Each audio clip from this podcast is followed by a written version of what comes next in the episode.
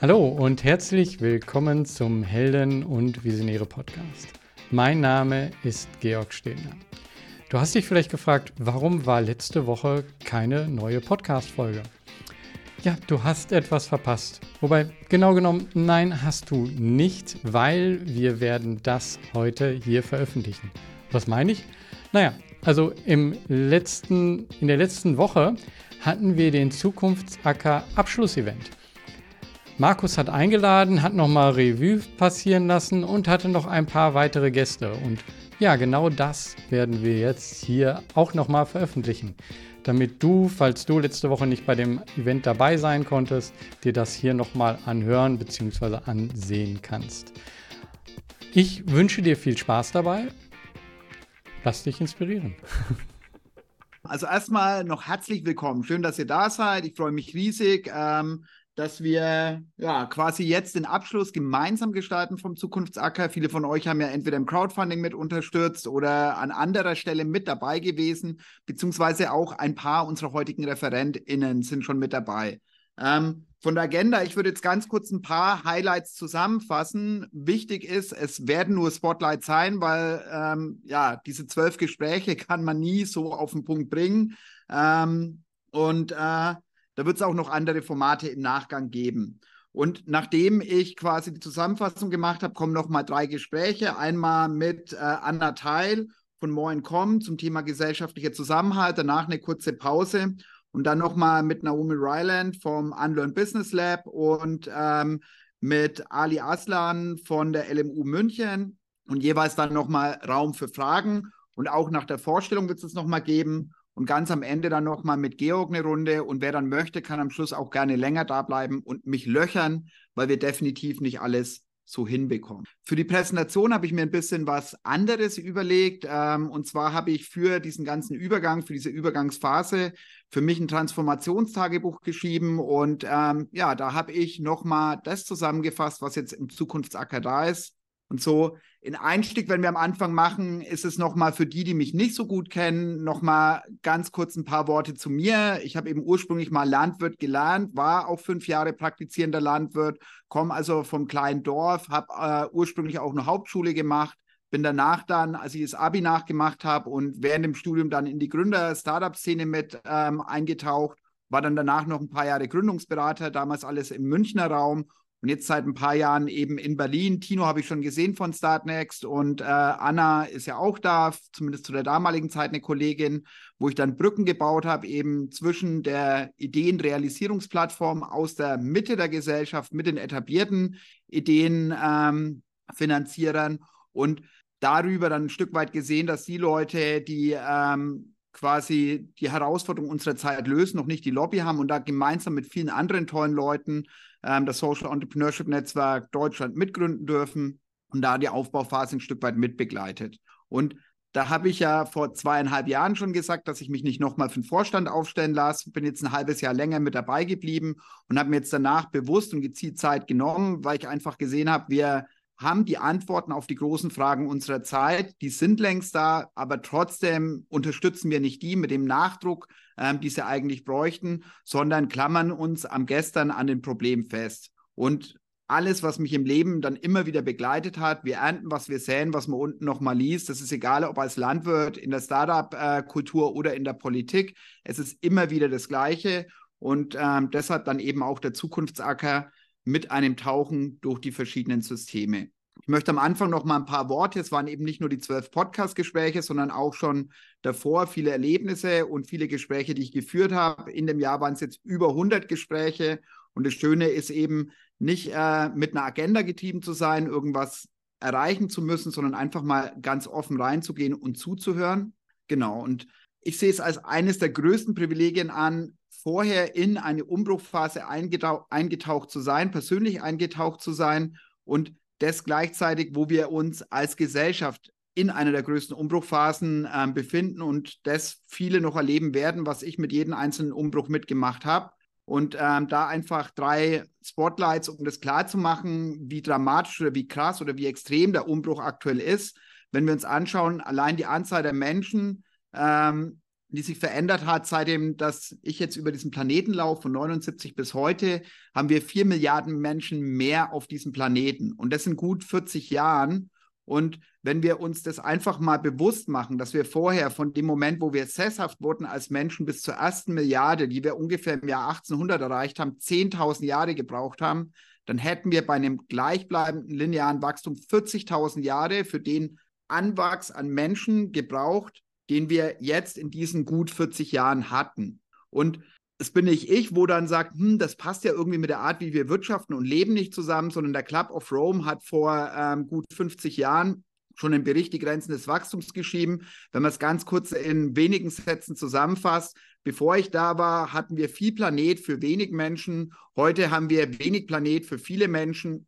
Das heißt, wir müssen ein Stück weit drüber nachdenken, dass wir Wertschöpfung anders machen. Und trotzdem, und jetzt bin ich beim zweiten Feld, ist es so, dass wir in der kurzen Zeit zwei Drittel des kompletten CO2s verbraucht haben in diesen 40 Jahren ähm, im Vergleich zur Industrialisierung, wo wir in den 200 Jahren vorher nur ein Drittel von dem verbraucht hatten.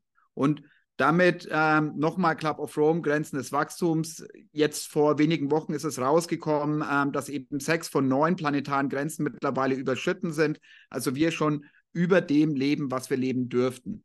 Das heißt, wir haben große ökologische Herausforderungen und auf der anderen Seite, und da möchte ich eben auch einen Blick hinwerfen, leider habe ich keine Zahlen für 1980 gefunden, aber für 1989, und zwar das Thema Vermögensverteilung innerhalb des Landes. Wenn wir uns anschauen, allein in Deutschland war es so, dass 1989 die, das reichste 1% 21 Prozent des Vermögens hatte, während damals die, die ärmere Hälfte 5% hatte. Und wenn wir uns den Unterschied im Vergleich zum Jahr 2019 anschauen, dann ist es extrem. Das heißt, heute hat das erste, das obere 1% 35,3 Prozent und die ärmere Hälfte nur noch 1,3 Prozent.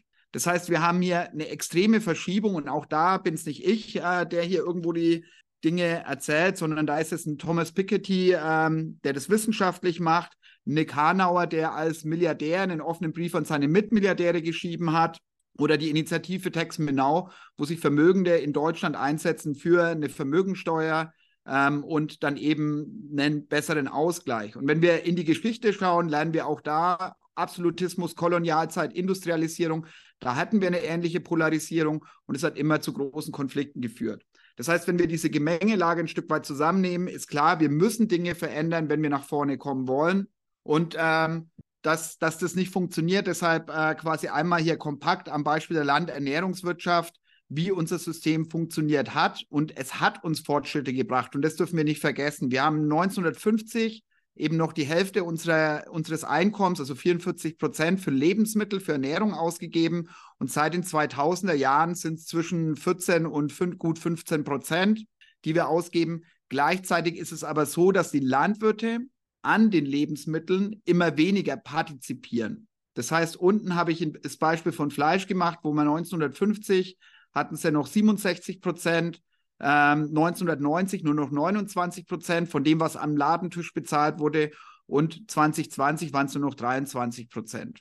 Und das hängt auch viel damit zusammen, dass wir eine extreme Markt- und Machtkonzentration im Lebensmitteleinzelhandel haben. Also 1997 hatten wir noch 60 Prozent, die fünf größten Lebensmitteleinzelhändler und heute sind es über 80 Prozent.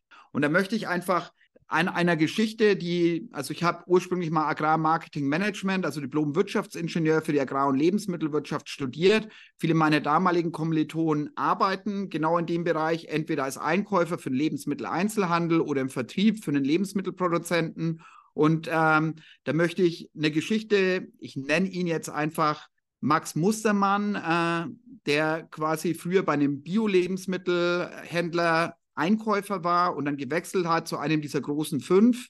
Und als er dann den Einkauf für Vieh und Fleisch gemacht hat, Fleischprodukte eingekauft hat und äh, mit einem Lieferanten im Dialog war, ist danach sein Vorgesetzter gekommen, hat gesagt, hey, sag mal, was war das jetzt eigentlich? Wir haben eine Marktmacht und die setzen wir gegenüber unseren Lieferanten ein und dass er da eben härter verhandeln muss, obwohl die Rohstoffpreise gestiegen sind. Und dieses Thema Marktmacht, das ist in der digitalen Welt ja noch viel größer. Und da, wenn wir uns anschauen, wer dann davon partizipiert innerhalb der Wertschöpfungskette, dann sieht man das ganz extrem jetzt, ähm, wie die Vermögen von Aldi und Lidl-Eigentümerfamilien zugenommen haben. ähm, von 2009, wo es noch 44 Milliarden waren, bis 2019 ähm, mit 76 und jetzt über die Corona-Pandemie waren es ähm, quasi knapp 95 Milliarden Euro. Und ich sage das deshalb, weil wir diese Sachen einfach hinnehmen und darüber oft nicht diskutieren. Und das sind systemische Dinge, die sich verstärkt haben. Und da ist es mir wichtig, dass wir ein Stück weit Wertschöpfung nochmal anders diskutieren. Das war auch viel ähm, in den Podcast-Folgen immer wieder, wo es gekommen ist. Wir machen ja die Dinge besser, aber es ist kein Belohnungsaspekt da. Und wenn wir das, was wir als Wertschöpfung diskutieren, dann ist mittlerweile das, was das Prinzip oft in der Wirtschaft ist, die Maximierung der Wertabschöpfung. Das ist das, was wir als Shareholder Value Maximierung verstehen. Und das heißt, innerhalb der Wertschöpfungskette möglichst viel herauszuziehen für die Eigentümer beziehungsweise für die Aktionäre. Und das ist, wenn ich da eine hohe Machtkonzentration habe, deswegen das Beispiel vorhin im Lebensmitteleinzelhandel, dann ist es, dass ich innerhalb einer Wertschöpfungskette diejenigen, die den Wert schöpfen, praktisch immer weniger partizipieren und diejenigen, die die Marktmacht haben, immer mehr. Und das ist eine Verstärkung, die wir durch die Digitalisierung nochmal viel stärker haben. Das ist auch das, was ich während meinem MBA gelernt habe. Ähm, erzählt den Leuten, was er Gutes tut. Und wenn Netzwerk-Login-Effekte greifen, also Monopol, ähnliche Strukturen, also so zumindest verkauft es Peter Thiel, ähm, dass man dann wieder abmelden kann, Geld abschöpfen kann. Aber am Anfang ist es halt ein Invest genau dahin. Und gleichzeitig, und das ist der Teil, wenn wir zu den ökologischen Herausforderungen kommen, die Startschöpfung immer mehr zunimmt. Ich habe vorhin das Beispiel mit dem äh, CO2 gehabt. Und das ist ja das, was viele Sozialunternehmen oder nachhaltige Unternehmen anders tun, dass sie nämlich ökologische und gesellschaftliche Kosten versuchen zu internalisieren in ihre Wertschöpfungsketten, aber damit benachteiligt sind gegenüber den Unternehmen und den Akteuren, die das nicht tun. Und es kann einfach nicht funktionieren. Und da, ähm, wenn wir uns einfach anschauen vom World Economic Forum, ähm, die Analysen für von diesem Jahr für zwei Jahre die größten Risiken sind acht von zehn sozial und ökologisch und für die zehn Jahre sogar neun von zehn. Das heißt, das sind die größten Herausforderungen und trotzdem betreiben wir immer noch ein Wertschöpfungssystem, das eigentlich eine Maximierung der Wertabschöpfung bei einer gleichzeitigen Maximierung der Schadschöpfung vorantreibt und das kann nicht funktionieren. Und das ist ein Stück weit und deshalb auch ein Teil meiner Gäste, da kommen wir dann später nochmal. Wir haben im Laufe der Zeit Werte beerdigt, würde ich sagen, um überholte Glaubenssätze noch zu erhalten, die uns früher geholfen haben, in einer Zeit der Knappheit, in einer Zeit der Armut, des Hungers, ähm, aber vielleicht jetzt nicht mehr funktionieren. Da auch gerne eine Diskussion, Aufstiegsgesellschaft, wenn wir Bildungsaufstieg anschauen, wenn wir Vermögensaufstieg anschauen, ist es weniger geworden. Leistungsgesellschaft ist genau das, was ich in der Landwirtschaft ähm, eben sehe, dass die Landwirte, also zwei Drittel aller Landwirte, sind verschwunden, seitdem dass ich hier auf diesem Planeten wackel. Und die, die da sind, haben immer öfter Depressionen, weil sie arbeiten von früh bis spät, aber nie quasi wieder auf einen grünen Zweig kommen oder immer noch schneller, immer noch höher gehen müssen und gleichzeitig aus der Gesellschaft den Druck bekommen, ökologischer zu wirtschaften und dann nochmal dieses Bild äh, mit der Wertschöpfung. Sie können das gar nicht, wenn auf der einen Seite der LEH und diejenigen, die Eigentümer sind, immer mehr verdienen, aber ökologische Kosten von Seiten der Gesellschaft getragen werden sollen von den Landwirten. Das klappt nicht. Und das hat man auch gesehen, als ähm, Penny mit seinem Experiment mit den wahren Preisen ähm, versucht hat, quasi hier die Schadschöpfung mit einzukalkulieren und wo der Bauernverband sich klar dagegen positioniert hat. In der Argumentation hat man aber gelesen, dass es in erster Linie um das Thema Wertabschöpfung und eben geringe Rentabilität geht. Und da ist es ein Stück weit weitere Werte. Wenn wir eine hohe Machtkonzentration haben, dann ist immer weniger Markt da und vor allem auch in, immer weniger Soziales in der sozialen Marktwirtschaft. Themen wie Solidarität, die in meinem Dorf, in dem ich groß geworden bin, das sehr, sehr konservativ ist, großgeschrieben werden, die ähm, auf der Strecke bleiben und Erhaltung der Schöpfung eben auch. Ich habe explizit diese Werte ausgewählt, nicht, dass ich hinter allen stehe oder alle so eins zu eins umgesetzt werden müssen, aber es sind auch die Werte, die von Konservativen oder Liberalen angeführt werden, dass wir genau deshalb so weitermachen müssen, aber das funktioniert halt nicht. Genau, und deshalb dann in den Zukunftsacker gestartet, weil ich sage, ich habe mehr Fragezeichen als Antworten, aber eins habe ich gelernt, ich kann über viele Dinge sprechen, mit denen ich mich nicht auseinandergesetzt habe, aber wenn ich mich damit auseinandergesetzt habe, dann ist es ganz, ganz anders. Und deshalb ähm, liebe ich es heute, Leuten zuzuhören, die genau das tun Und das war die Intention von meiner Auszeit, ZukunftsgestalterInnen, LösungsgestalterInnen zuzuhören, als allererstes in dem Teilsystem der Landernährungswirtschaft als eben Teil der Wirtschaft, danach in der Wirtschaft und diese wieder als Teil unseres gesellschaftspolitischen Systems. Man sieht jetzt jeweils die vier Köpfe. Das waren vier tolle Menschen, mit denen ich jeweils sprechen konnte im Rahmen von Podcast, aber es haben auch viele Gespräche darüber hinaus stattgefunden. Die Podcast-Gespräche ist das Schöne, weil ich für die äh, ein komplettes Transkript hatte. Georg, hier gleich nochmal ein Danke äh, an dich, dass du das so gut möglich gemacht hattest. Und ähm, ich habe mit ChatGPT experimentiert, erst bei der Analyse insgesamt, wo vieles nicht geklappt hat, aber bei der Analyse der Podcast-Gespräche sehr, sehr gut. Was ist nämlich die Häufigkeit der Nennung von Herausforderungen und von Lösungen? Wie können wir die dann kombinieren? Also es war auch viel händische Arbeit. Und dann habe ich die Ergebnisse für diese einzelnen Teilsysteme nochmal zusammengefasst, wo ich sage, für eine enkelfähige Zukunft über diese Teilsysteme hinweg, was sind denn da die Herausforderungen und Lösungen? Ich würde das vielleicht anders priorisieren. Ich würde da vielleicht eine andere Reihenfolge machen oder die Sachen nochmal anders ausformulieren.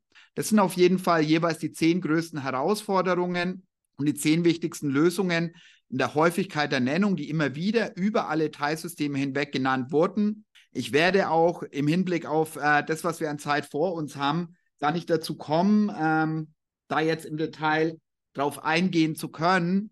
Aber drei Lösungsbausteine möchte ich nochmal tiefer machen und tiefer in die eintauchen. Und das sind jetzt dann die, die mit ähm, quasi meinen Gästen mit äh, Anna, mit Naomi und mit Ali ähm, dann quasi nochmal besprochen werden. So, ich bin durchgerannt, äh, leider zu schnell, leider zu wenig Zeit. Ähm, das äh, war mir vorher schon bewusst, dass das nicht in aller Gänze funktionieren wird, aufgrund der Komplexitäten der äh, vielen Dinge. Also wichtig, die drei äh, Gäste, wo ich eingeladen habe, ähm, geht es in erster Linie nochmal darum, wo ich sage, okay, mit allem, was ich jetzt gehört habe, ähm, sind das Dinge, die auf jeden Fall helfen, um Schritte nach vorne zu gehen, weil wir leben natürlich in einer Zeit, die ultra komplex ist, mit vielen Herausforderungen und es wird nicht die eine oder einfache, perfekte Lösung geben, aber das Wichtige ist, dass wir uns auf den Weg machen und das, was viele der Herausforderungen eint, hat mit den drei Gästen zu tun, zumindest in meinen Augen, die ich jetzt eingeladen habe. Von dem her würde ich dann sagen, wenn keine Fragen von euch kommen, wie gesagt, wir können am Ende gerne nochmal diskutieren. Es ist ein Prozess, ähm, das Ganze der Zukunftsacker. Also von dem her auch gerne jederzeit danach individuell nochmal Feedback geben. Und ja, dann springe ich zu Anna.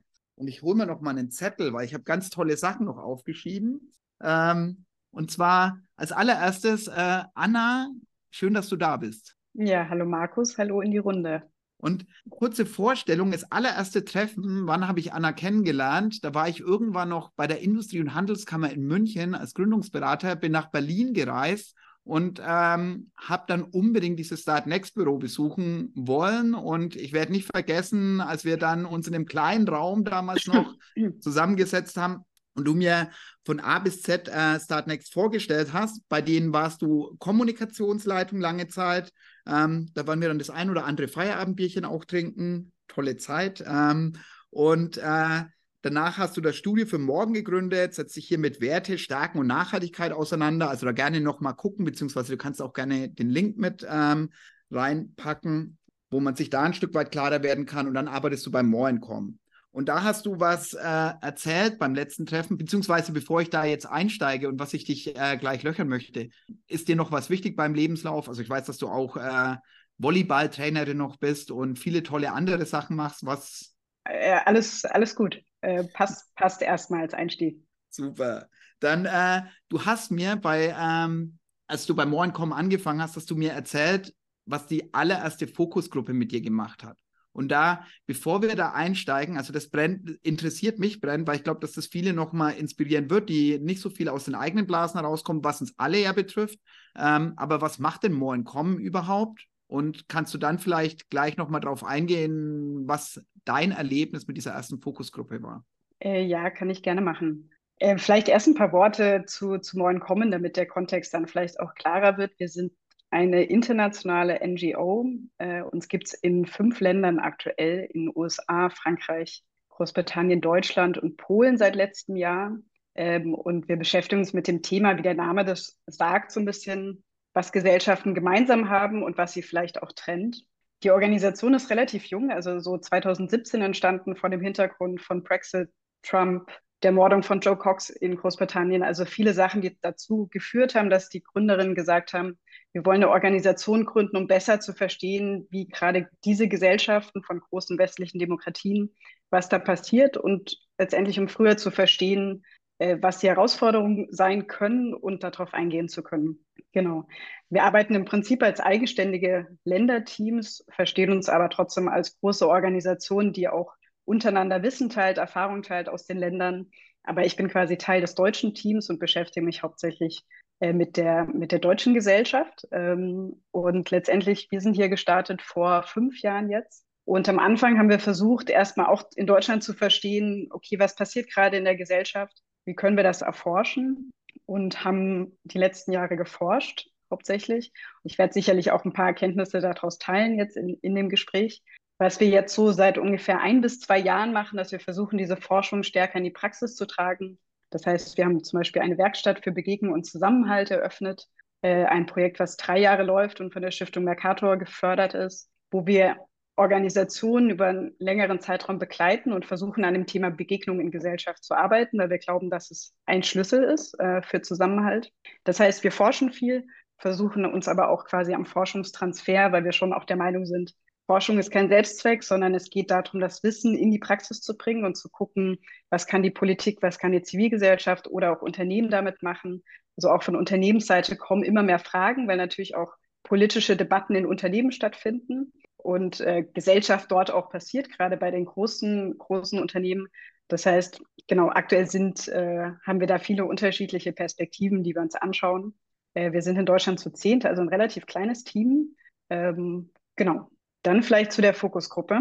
Das erklärt vielleicht auch, wie wir forschen. Wir forschen sowohl quantitativ als auch qualitativ äh, mit, mit der Sozialpsychologie. Das ist im Prinzip versucht, nicht nur die Demokrat demografischen Werte anzuschauen, wie das oft Meinungsbefragungen machen, sondern versucht auch quasi auf Werteebenen zu gucken, auf Gefühlsebenen, weil wir glauben, dass, sag ich mal, das, was in Gesellschaft gerade passiert mit den Herausforderungen, die wir haben, können wir nicht quasi rein über demografische Daten äh, bewerten, sondern wir brauchen auch die anderen Ebenen, um das für zum Beispiel auch Transformationskontexte besser zu verstehen. Und ich muss sagen, dass für mich immer die qualitative Forschung ist immer das Highlight, äh, weil wir uns hier quasi Fokusgruppen anschauen. Das könnt ihr euch vorstellen, wir sitzen hinter einer Scheibe. Früher haben wir das analog gemacht, äh, hinter der Scheibe zu sitzen. Jetzt machen wir das digital äh, und hören Menschen aus der Gesellschaft zu und äh, das sind unterschiedliche Segmente, denen wir zuhören, weil wir haben in unserer Grundlagenforschung haben wir so sechs Typen in der Gesellschaft gefunden, die wir jetzt immer wieder nutzen. Und das sind die, die Involvierten in der Gesellschaft, die Etablierten, die Pragmatischen, die Offenen, die Wütenden und die Enttäuschten. Und im Prinzip hören wir dann zum Beispiel nur einer Gruppe von Wütenden zu in der Gesellschaft und stellen denen quasi Fragen, die uns gerade zum gewissen Thema beschäftigen zum Beispiel zu Klima, zu Migration, zu Zusammenhalt, Energiekrise haben wir gerade viel geforscht oder auch zu Corona-Zeiten haben wir da viel gemacht. Ähm, und ich muss sagen, ich habe ja auch, ich habe auch eher eben einen Startup-Hintergrund wie Markus auch. Und mein Umfeld ist schon eher, sage ich mal, bei den Offenen würden wir sie bezeichnen oder die Involvierten. Und ich glaube, für mich war das extrem erhellend und davon habe ich Markus auch erzählt, quasi mal so zwei Stunden den Wütenden zuzuhören und äh, das vielleicht manchmal auch auszuhalten, äh, da sitzen zu bleiben und zu verstehen, woher Ängste kommen, woher Unsicherheiten kommen, woher auch quasi eine gewisse Wut kommt auf die Gesellschaft, eine Enttäuschung kommt. Äh, das war für mich auf jeden Fall total hilfreich, um so ein bisschen vielleicht auch demütiger solchen Menschen zu begegnen. Und ich komme ja aus der Kommunikation, sage ich mal. Das heißt, ich arbeite viel mit Zielgruppen und wem man erreichen will, was man mit denen machen kann. Und das hat auch so ein bisschen mein Denken sage ich mal, zu Kommunikation und Zielgruppen noch mal ein bisschen verändert oder auch vor allen Dingen, sage ich mal, mit welchem Menschenbild ich quasi die Personen assoziiere, weil gerade auch wenn ich heute so, wenn wir so Fridays for Future oder so mit denen sitzen, ist eine Organisation, die wir begleiten, dann ist schon auch immer die Frage, mit welchem Menschenbild verstehe ich andere Teile in der Gesellschaft? Und deswegen glaube ich, dass dieser Perspektivwechsel extrem hilfreich sein kann. Und inzwischen machen wir das in der Werkstatt sogar explizit mit Organisationen, dass wir ihnen die Möglichkeit geben, ähm, dazuzuhören bei diesen Fokusgruppen, äh, um damit quasi danach zu überlegen, wie verändert das eure Arbeit eigentlich als zivilgesellschaftlicher Akteur? Weil was wir natürlich klar feststellen, dass viele zivilgesellschaftliche Akteure haben die offenen, involvierten oder die etablierten sehr stark vertreten, aber haben oft Zielgruppen, die sie natürlich erreichen wollen, nicht vertreten in ihrer Organisation. Das heißt, diese Perspektive ist natürlich oft nicht da. Und wir versuchen die, sage ich mal, durch die Teilnahme in den Fokusgruppen dann auch so ein Stück weit äh, zu geben. Vielleicht erstmal als Einstieg. Mhm. Du hast da, also wenn ich an die allererste Studie zurückdenke, hast du die ja damals oder habt ihr die damals als das unsichtbare Drittel bezeichnet. Und da ist es ein Stück weit, dass wir ja dann irgendwo schon ein Drittel in dieser Gesellschaft verloren haben. Ist das so richtig ausgedrückt, was ihr damals herausgefunden äh, habt? Oder wie würdest du das beschreiben? Ähm, genau, was wir gefunden haben, ist letztendlich eine Dreiteilung der Gesellschaft, die auf diesen, mit diesen sechs Typen zusammenhängt. Ich hätte vielleicht auch mal ein Slide mitbringen können, dann hätte man das irgendwie besser zeigen können. Ich versuche es mal zu erklären. Äh, Im Prinzip haben wir zwei Pole in der Gesellschaft. Das sind die Offenen und die Wütenden, ähm, die meist sehr laut sind in der Gesellschaft und die auch dazu führen, dass wir oft über Spaltung der Gesellschaft äh, reden, äh, weil wir das oft in der Presse hören oder in Debatten hören. Ähm, genau. Dann gibt es ähm, das unsichtbare Drittel und das besteht aus den Enttäuschten und den Pragmatischen. Und wir haben die sehr bewusst unsichtbar ge genannt, weil die oft halt gar nicht sichtbar sind in Debatten, äh, nicht auftauchen, auch quasi nicht so, sag ich mal, das äh, Verständnis haben, was wir vielleicht viele in der Runde haben, so Selbstwirksamkeit. Ich kann was mitgestalten in der Gesellschaft, deswegen ziehen die sich sehr stark zurück. Und im Prinzip seitdem fokussieren wir uns in unserer Arbeit viel auf dieses unsichtbare Drittel, ähm, weil wir glauben, dass das eigentlich wichtig ist, darüber nachzudenken, wie wir diese Zielgruppen erreichen, weil da, sage ich mal, auch ein Potenzial da ist, quasi in andere Richtungen vielleicht zu gehen, Richtung Wütende vielleicht, aus der Enttäuschung heraus. Ähm, deswegen ist das für uns eine, eine, sehr wichtige Zielgruppe und sie ist halt auch bedenklich, weil sie relativ jung ist. Ähm, und dass uns, also die Etablierten zum Beispiel und die Involvierten ist eine ist unsere gute Mitte in der Gesellschaft, würde ich sagen. Und das unsichtbare Drittel ist relativ jung relativ individualistisch, hat mit dem Thema Gesellschaftsgestaltung wenig zu tun, äh, sind auch viele Nichtwähler dabei. Das heißt, deswegen beschäftigt uns dieses unsichtbare Drittel sehr häufig, auch in Forschung zu Klima zum Beispiel und so weiter. Jetzt hast du schon ein Stichwort äh, angesprochen. Ihr habt ja neulich wieder eine neue Studie rausgegeben und jetzt gerade bei dem Thema Klima hat es große Veränderungen gegeben. Magst du mal ähm, erzählen, was für Veränderungen das waren und was die Gründe ja. aus eurer Perspektive sind? Ähm, genau, wir haben eine Studie rausgegeben im Sommer zum, also haben wir geforscht zum Thema Preis- und Energiekrise und was das eigentlich mit der Gesellschaft äh, gemacht hat. Äh, und Klima ist ein Thema, was wir sehr, also mit dem wir uns seit 2021 äh, beschäftigen. Ähm, vielleicht die gute Nachricht, das Thema Klima bleibt weiter oben quasi auf der Agenda von den Menschen. Also ist ein Thema, um was sich die Menschen Sorgen machen. Deswegen würden wir grundsätzlich auch vielleicht als gute Nachricht sagen, das hat das Potenzial, ein verbindendes Thema zu sein wenn man es denn richtig gestaltet. Ähm, Im Prinzip, was wir aber auch gesehen haben, ist, dass das, sag ich mal, auf der Gefühlsebene, dass die Hilflosigkeit und die Ohnmacht der Menschen zunimmt bei dem Thema, dass sie sich auch als Individuum überfordert fühlen, äh, dass, ähm, dass die Debattenkultur rund um Klima auch dazu führt, dass sich mehr und mehr Menschen zurückziehen, darüber nicht mehr reden wollen, weil es oft darum geht, wer hat den besseren Lebensstil und solche Debatten kommen da oft rein.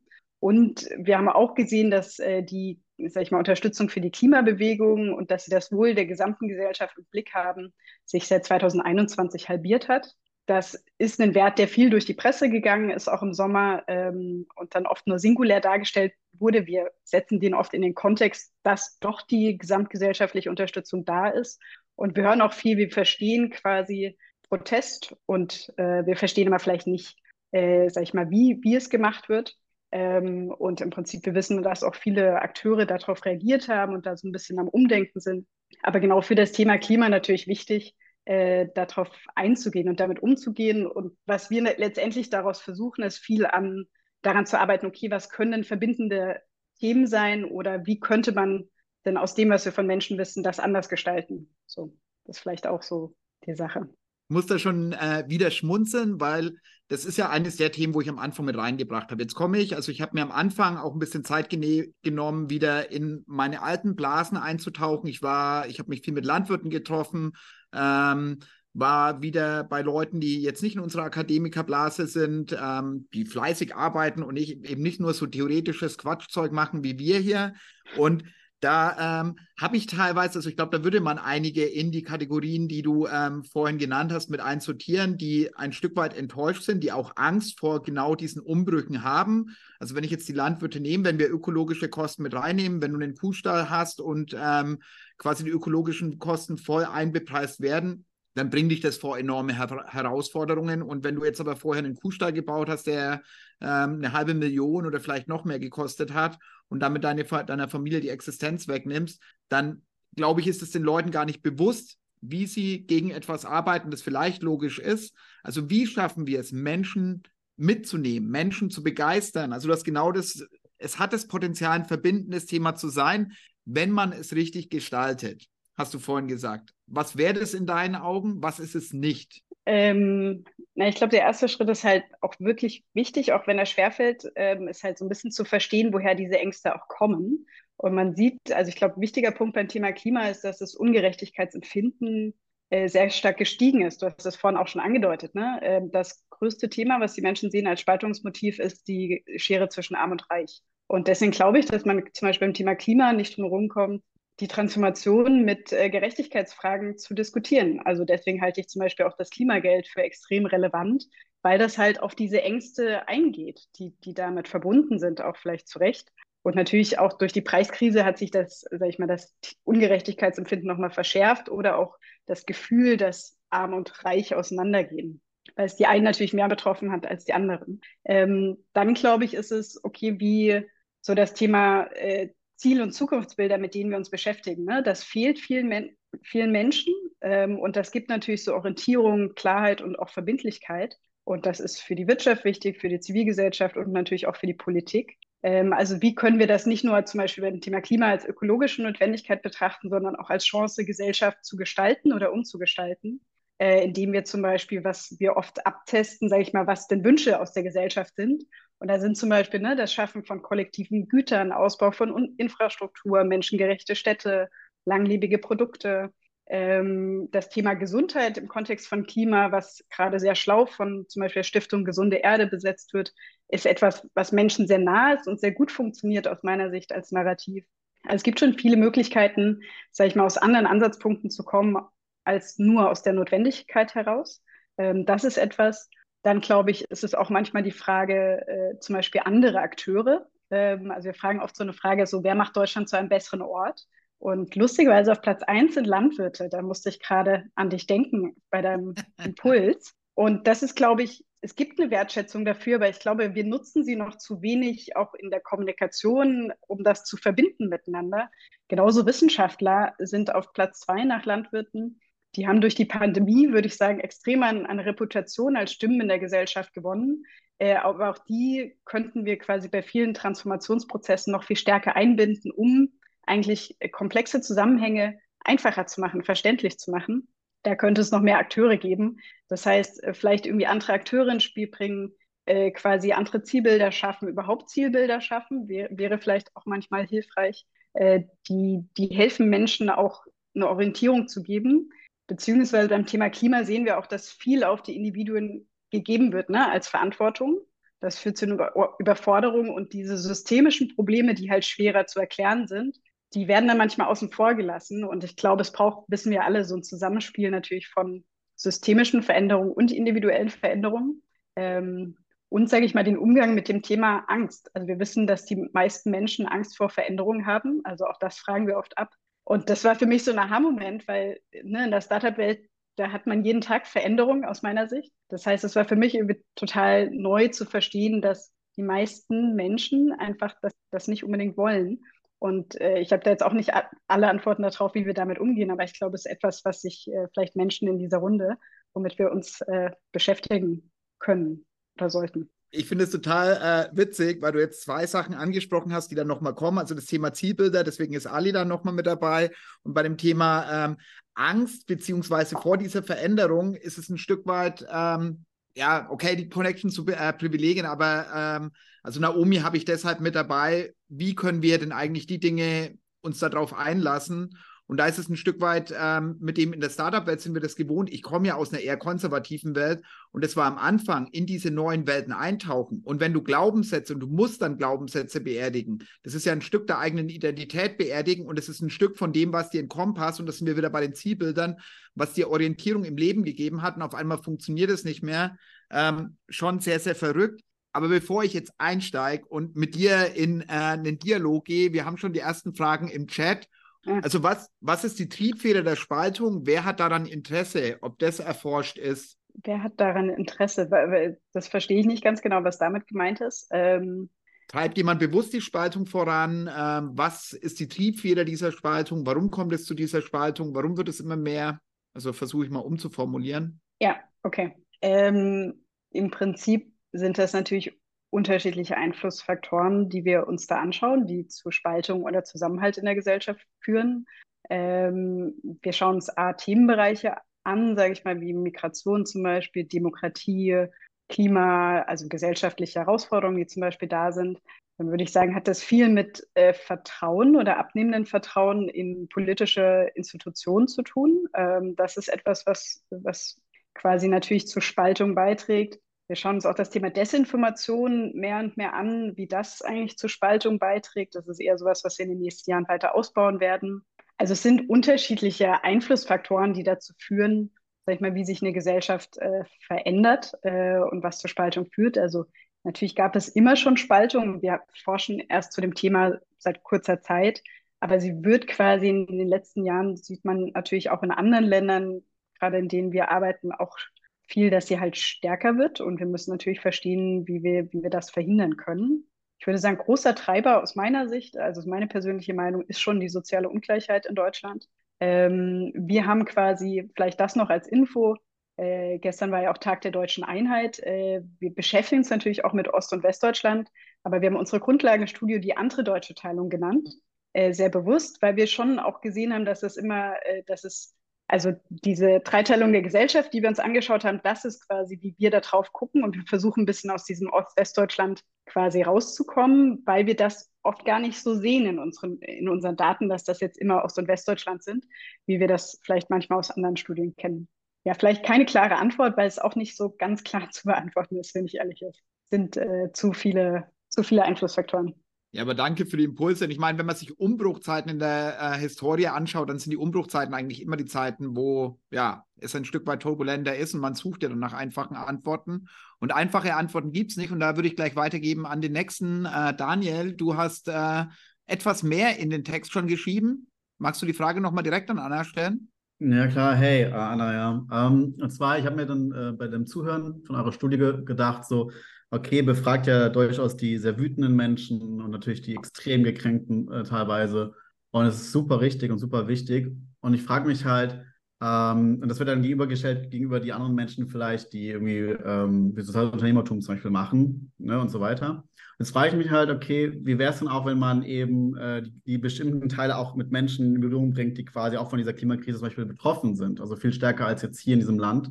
Und ähm, genau, von daher ähm, mich so ein bisschen, ist das so eine Art Echo-Effekt oder sogar irgendwie Echo-Camper, wenn man quasi in einer Nation selbst diese äh, Fragen stellt und nicht quasi wir 80 Millionen und dann gibt es halt eben diese Milliarde oder zwei Milliarden Menschen, die eigentlich davon jetzt von dieser Klimakrise zum Beispiel sehr betroffen sind?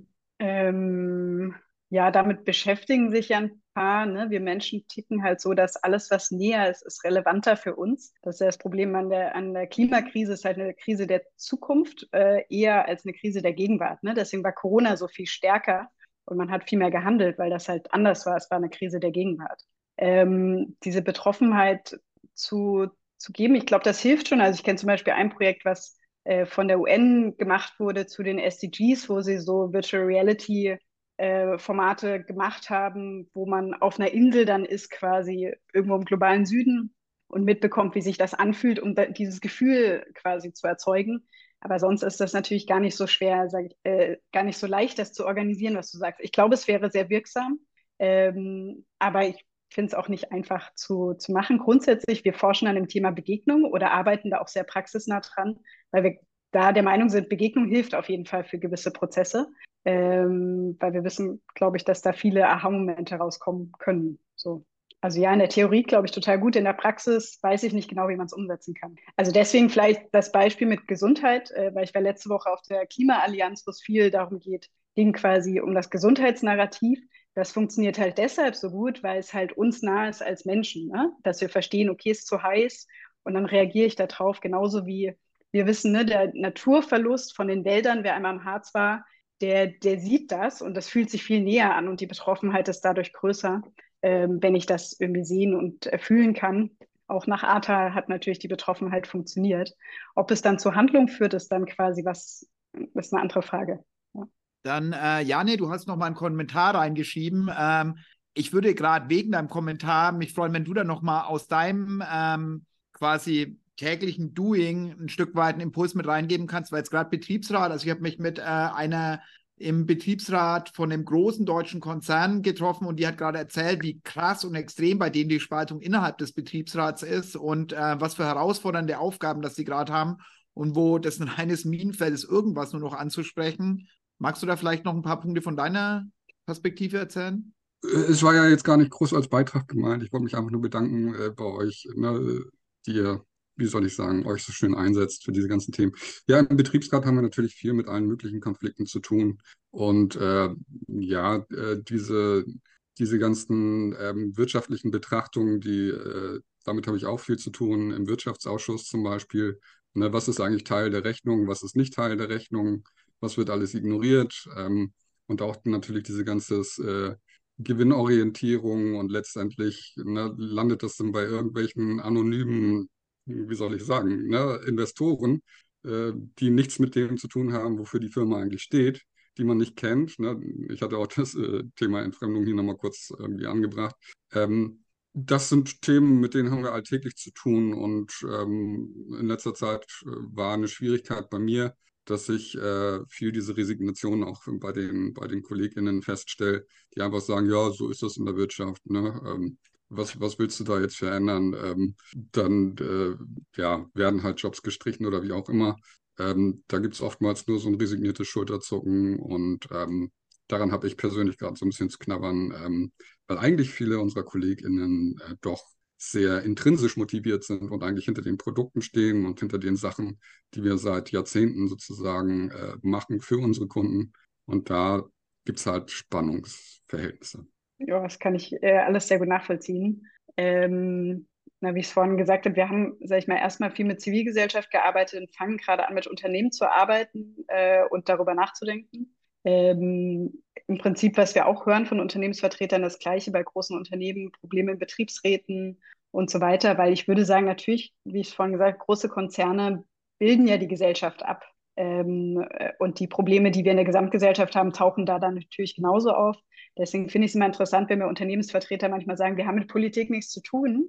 Die findet ja darin trotzdem statt. Also ich kann die nicht äh, quasi, also sie ist Teil davon und ich glaube auch Unternehmen, glaube ich, werden in den nächsten Jahren lernen, damit umzugehen. Äh, und natürlich, wenn man so mit Unternehmensvertretern spricht wie in Finien, die quasi an Standorten quasi neue neue Zweigstellen aufmachen wollen und Probleme haben, Mitarbeiter zu finden oder mit einer Reputation von der Region umzugehen, das ist plötzlich politisch und gesellschaftlich. Deswegen glaube ich, ist das für Unternehmen wichtig, äh, sich mit dem Thema irgendwie zu beschäftigen.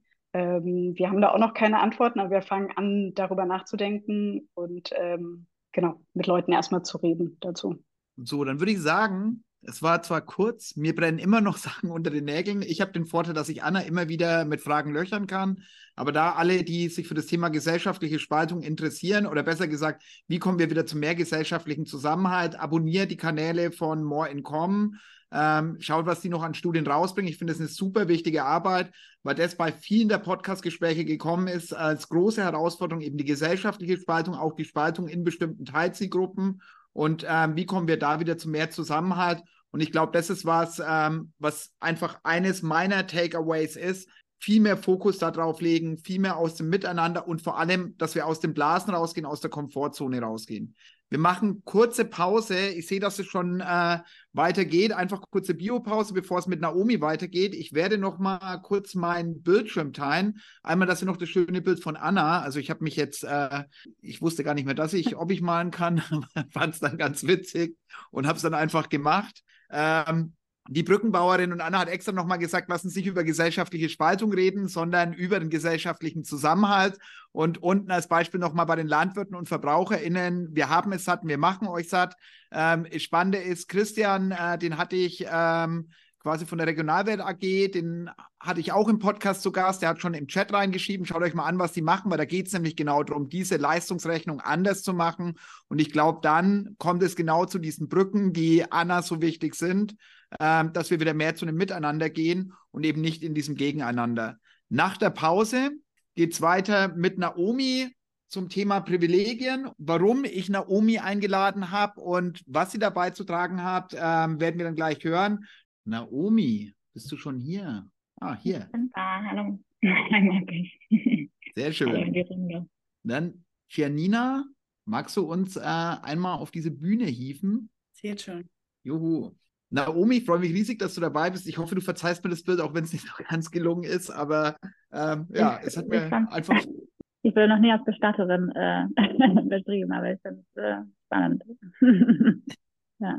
Auf jeden Fall auch bei dir. Unser erstes Treffen ähm, war The Changer. The Changer Hangouts haben die geheißen und es war ich meine, im Endeffekt hast du mir äh, das Ankommen in Berlin oder besser gesagt ihr über TBD oder damals noch The Changer, das Ankommen in Berlin erleichtert und das Eintauchen in so eine Community von tollen LösungsgestalterInnen.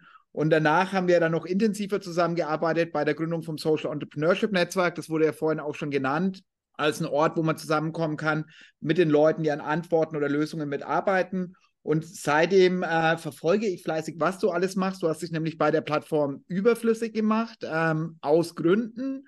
Und du hast zwei erfolgreiche Bücher geschrieben und jetzt noch, ähm, und deswegen habe ich als Serienbestatterin von überholten Glaubenssätzen das hingeschrieben, das Unlearn Business Lab, wo ich ein riesen Fan davon bin, eben, wie können wir das Neue zulassen und da ist es und das habe ich am Anfang als bittere Erfahrung machen müssen, ein Stück weit alte Glaubenssätze hinter sich zu lassen bevor ich mit den Fragen eintauche, was habe ich denn bei der Vorstellung vergessen? Weil äh, ich könnte, glaube ich, noch mal die ganze Zeit mit, was Naomi alles Tolles gemacht hat, füllen. Ähm, aber was wäre dir denn doch mal wichtig, dass die anderen wissen? Ähm, vielleicht nur, dass ich mich jetzt in den letzten paar Monaten ein bisschen mehr mit Klassismus auseinandergesetzt habe ähm, und erkannt habe, dass das auch einen riesigen äh, blanken Fleck war noch. Also ich hab, hatte so ein Gefühl dafür, ähm, was es ist und was es bedeutet, aber habe sehr viel mehr dazu gelernt und ähm, genau, kann auch gerne ein bisschen auch davon teilen super gerne und vor allem da äh, hast du, also äh, deine quasi Mitgründerin oder Co-Autorin bei deinen beiden Büchern auch, ähm, Lisa hat mich schon zusammengeschissen, weil beim Podcast habe ich das Thema ja völlig übersehen und ähm, das zeigt halt wieder, wie wir strukturell in unseren kleinen Kisten stecken und es oft nicht reflektieren. Und ich finde es verrückt und das passt eigentlich auch zu dem Thema, über das ich mit dir sprechen möchte, Privilegien, weil das ja auch immer wieder passiert, wenn man über Privilegien spricht, dass Menschen in eine Abwehrhaltung gehen, dass sie sich, ähm, dass sie sich sofort verteidigen und so tun, als wäre das was total Belangloses. Und da hast du mich total inspiriert, als wir uns ähm, auf so einen Austausch getroffen haben und wo du mir erzählt hast, wie du überhaupt erst in diese Blase gekommen bist. Und ich weiß nicht, ob du die Geschichte auch im größeren Raum teilen möchtest oder inwieweit, welche Aspekte du teilen möchtest. Weil da ist es einfach, also als du wenn Studium Berlin äh, quasi dann für ein Praktikum, ähm, ob du das teilen möchtest, ähm, weil das finde ich einfach, das hat mich so berührt und wo ich sage, das ist ja eigentlich das, worüber wir uns alle mehr Gedanken machen sollten. Und ähm, ja, in meinen Augen auch einer der zentralen Bausteine, damit wir nach vorne kommen. Da vielleicht noch ganz kurz, bis du drüber nachdenkst, die Motivation, warum ich Naomi ähm, eingeladen habe und das Thema Privilegien als Thema gemacht habe, ist, dass es ganz viel mit dem zu tun hat, was im Podcast immer wieder gesagt wurde, wir müssen uns verantwortlich machen. Es muss Menschen geben, die Verantwortung übernehmen, aber nicht eben, um ihre Privilegien selber auszubauen, sondern um Möglichkeitsräume für andere zu schaffen. Das ist das Thema Rassismus angesprochen. Es gibt viele, viele andere Themenbereiche und es können halt in erster Linie Menschen, die Privilegien haben oder zumindest haben sie viel, viel mehr Möglichkeiten. Und ähm, Anna hat es äh, ja quasi auch bei dem, beim Klimawandel angesprochen, dass das Thema ähm, quasi auch mit einem Stück weit mit einem ja, gesellschaftlichen, sozialen Wandel zu tun hat, eben auch mit dem Stück ähm, Umverteilung. Und von dem her möchte ich das Thema da unbedingt mit reinbringen, weil die ökologische Transformation in meinen Augen alternativlos ist, wenn wir dieses Wort hernehmen wollen. Also es gibt auch andere Alternativszenarien, aber die sind halt nicht lebenswert. Und ähm, auf der anderen Seite dann eben das guten Hand, gehen, Hand in Hand gehen sollte. Und ähm, ja, Naomi, jetzt habe ich genug gequatscht. Ähm, ja, ich erzähle gerne ein bisschen was von meiner Geschichte. Ich weiß nicht genau, was du meinst, aber ich hoffe, ich treffe den Punkt, wenn ich genug erzähle. Aber ich wollte ganz kurz äh, ähm, so auf einen Punkt zurück, ähm, weil ich mich, glaube ich, unklar ausgedrückt habe. Ähm, ich meinte Klassismus, nicht Rassismus. Ähm, und das ist sozusagen, genau, noch so eine Stelle, die noch weniger, glaube ich, ähm, bekannt ist oder überhaupt so Gehör findet. In der deutschen Gesellschaft haben halt die wenigsten Menschen sogar von Klassismus gehört als ähm, Marginalisierungsgrund ähm, oder Erfahrung. Das ist quasi die Diskriminierung von Menschen anhand ihrer sozialen Herkunft oder anhand ihrer Klasse. Und auch ein riesigen Thema im sozialunternehmerischen Bereich, weil wir natürlich durchaus einen sehr privilegierten Haufen sind, was unsere soziale Herkunft angeht. Ähm, zumindest anekdotisch, ich glaube, das wird auch gar nicht erfasst ähm, nirgends, ähm, was so die soziale Herkunft ist. Mittlerweile weiß man ungefähr über Gender und ähm, ethnische Hintergrund meistens, aber ähm, meistens nicht unbedingt über die soziale Herkunft. Und das ist, glaube ich, noch ein bisschen locker. Aber ähm, genau, das hängt alles so ein bisschen zusammen. Ich habe, ähm, also als ich in der Schule, ich war, ich komme eher aus ähm, privilegierten Verhältnissen, ähm, was meine sozialökonomische Herkunft angeht und natürlich Hautfarbe und ähm, Nationalität etc. War in einer Privatschule, also so eine Mädchen, ähm, also so in England ist es halt ein bisschen anderes System, ähm, aber das sind in England durchaus sehr teure Institutionen. Ich habe neuerdings ähm, nachgeguckt, wie teuer meine Schule tatsächlich war im Rahmen von das andere Buch, was ich zum Thema Klassismus mitgeschrieben habe. Gerade kostet ein Jahr in der Schule 20.000 Pfund. Ähm, also das sind ähm, schon krasse, ähm, krasse Summen. Ist auch nicht vergleichbar mit sowas wie Eton, das ist sogar noch teurer, also 50.000. Ähm, aber ich bin ja in durchaus sehr privilegierten Verhältnissen aus, aufgewachsen und mein Ziel, als ich äh, in der Schule war, also mein Karriereziel war reich werden. das war mein Ziel quasi, bis ich äh, als Studentin, als Flüchtlingsmentorin gearbeitet habe und mein Match, also meine Men Mentee war eine Frau ähm, aus dem Irak. Ähm, sie war genauso alt wie ich, also damals so 20, 21. Sie hatte zwei Kinder und war eben geflohen ähm, und ist in Nottingham ange angekommen, wo ich studiert habe. Und das war, also die Willkür unserer unterschiedlichen Erfahrungen war total offensichtlich in dem Moment, dass nur aufgrund von dem, wo wir geboren wurden, unser Leben total andere Richtung ähm, eingeschlagen hatten. Und ich dann sozusagen die Erkenntnis hatte, dass ich ähm, nicht unbedingt andere Menschen bereichern möchten äh, in dem, was ich beruflich mache, sondern vielleicht auch ähm, ja helfen könnte, diejenigen, die nicht so privilegiert sind. Hatte das aber eher so auf ne, globaler Norden und globaler Süden bezogen und ähm, habe deswegen, habe angefangen im Entwicklungs, in der Entwicklungszusammenarbeit zu arbeiten, habe dann festgestellt, dass dort die Machtverhältnisse nicht so gesund sind unbedingt, dass man ähm, ne, mit dieser Vorstellung kommt aus dem globalen Süden, dass man Norden, dass man alle Probleme lösen kann in dem globalen Süden, was natürlich ähm, totaler Bullshit ist und bin dann irgendwann raus ähm, ins Sozialunternehmertum ge, gerutscht, hatte dort die Erfahrung gemacht, ähm, zum ersten Mal nicht nur privilegiert zu sein, sondern auch marginalisiert, ähm, weil ich als Gründerin ja einfach zum ersten Mal so richtig fehl am Platz gefühlt habe. Ähm, wir waren das einzige Frauenteam im Gründungszentrum von 20 Teams. Wir waren immer die einzigen auf Pitch-Veranstaltungen ähm, und in einem Raum von komplett männlichen Investoren und auch andere Gründerteams. Es ist ein bisschen schwer zu beschreiben, ab so eine Marginalisierung, ähm, wenn man das noch nicht selber erfahren hat, aber man hat das Gefühl einfach, man kommt irgendwie nicht richtig an. Also da ist, man ist irgendwie so ein Störfaktor. Wir haben auch so diese klassische Erfahrung gemacht, dass Investoren nur unser, den Namen von unseren Mitarbeiter, unsere männlichen Mitarbeiter ähm, gemerkt haben und nicht äh, unsere Namen als Gründerinnen und nur den männlichen Mitarbeiter angesprochen haben direkt und nicht uns als ähm, Gründerinnen. Ähm, aber ich glaube, das kennt auch jeder Gründerin. Genau, so mit Ende 20 war das meine erste Erfahrung einer eigenen Marginalisierung. Und es war total radikalisierend und auch total augeneröffnend. Genau, mein, meine Schlussfolgerung war zu sagen, okay, ähm, wenn, also es, es muss man eigentlich Männer Macht abgeben, weil also es klappt nicht, also es reicht nicht, wenn Frauen irgendwie nach Macht greifen, weil die Verhältnisse sind zu stark. Wir brauchen eine auch eine Macht, also Abgabe sozusagen. Und das war so ein bisschen meine Erwartung äh, gegenüber anderen Gründer. Ist nicht so gut angekommen. und in dem Zusammenhang habe ich aber auch, mh, hm, also ich glaube, jemand hat ne, mich darauf hingewiesen dass, hingewiesen, dass es krass ist, dass ich diese Erfahrung erst mit Ende 20 gemacht habe und dass sehr viele Menschen sehr, sehr lange fehl am Platz gefühlt haben, schon seit der Kindheit vielleicht aufgrund der Hautfarbe oder ähm, aufgrund einer Migrationsgeschichte oder aufgrund einer Behinderung oder aufgrund einer aufgrund der Klasse zum Beispiel.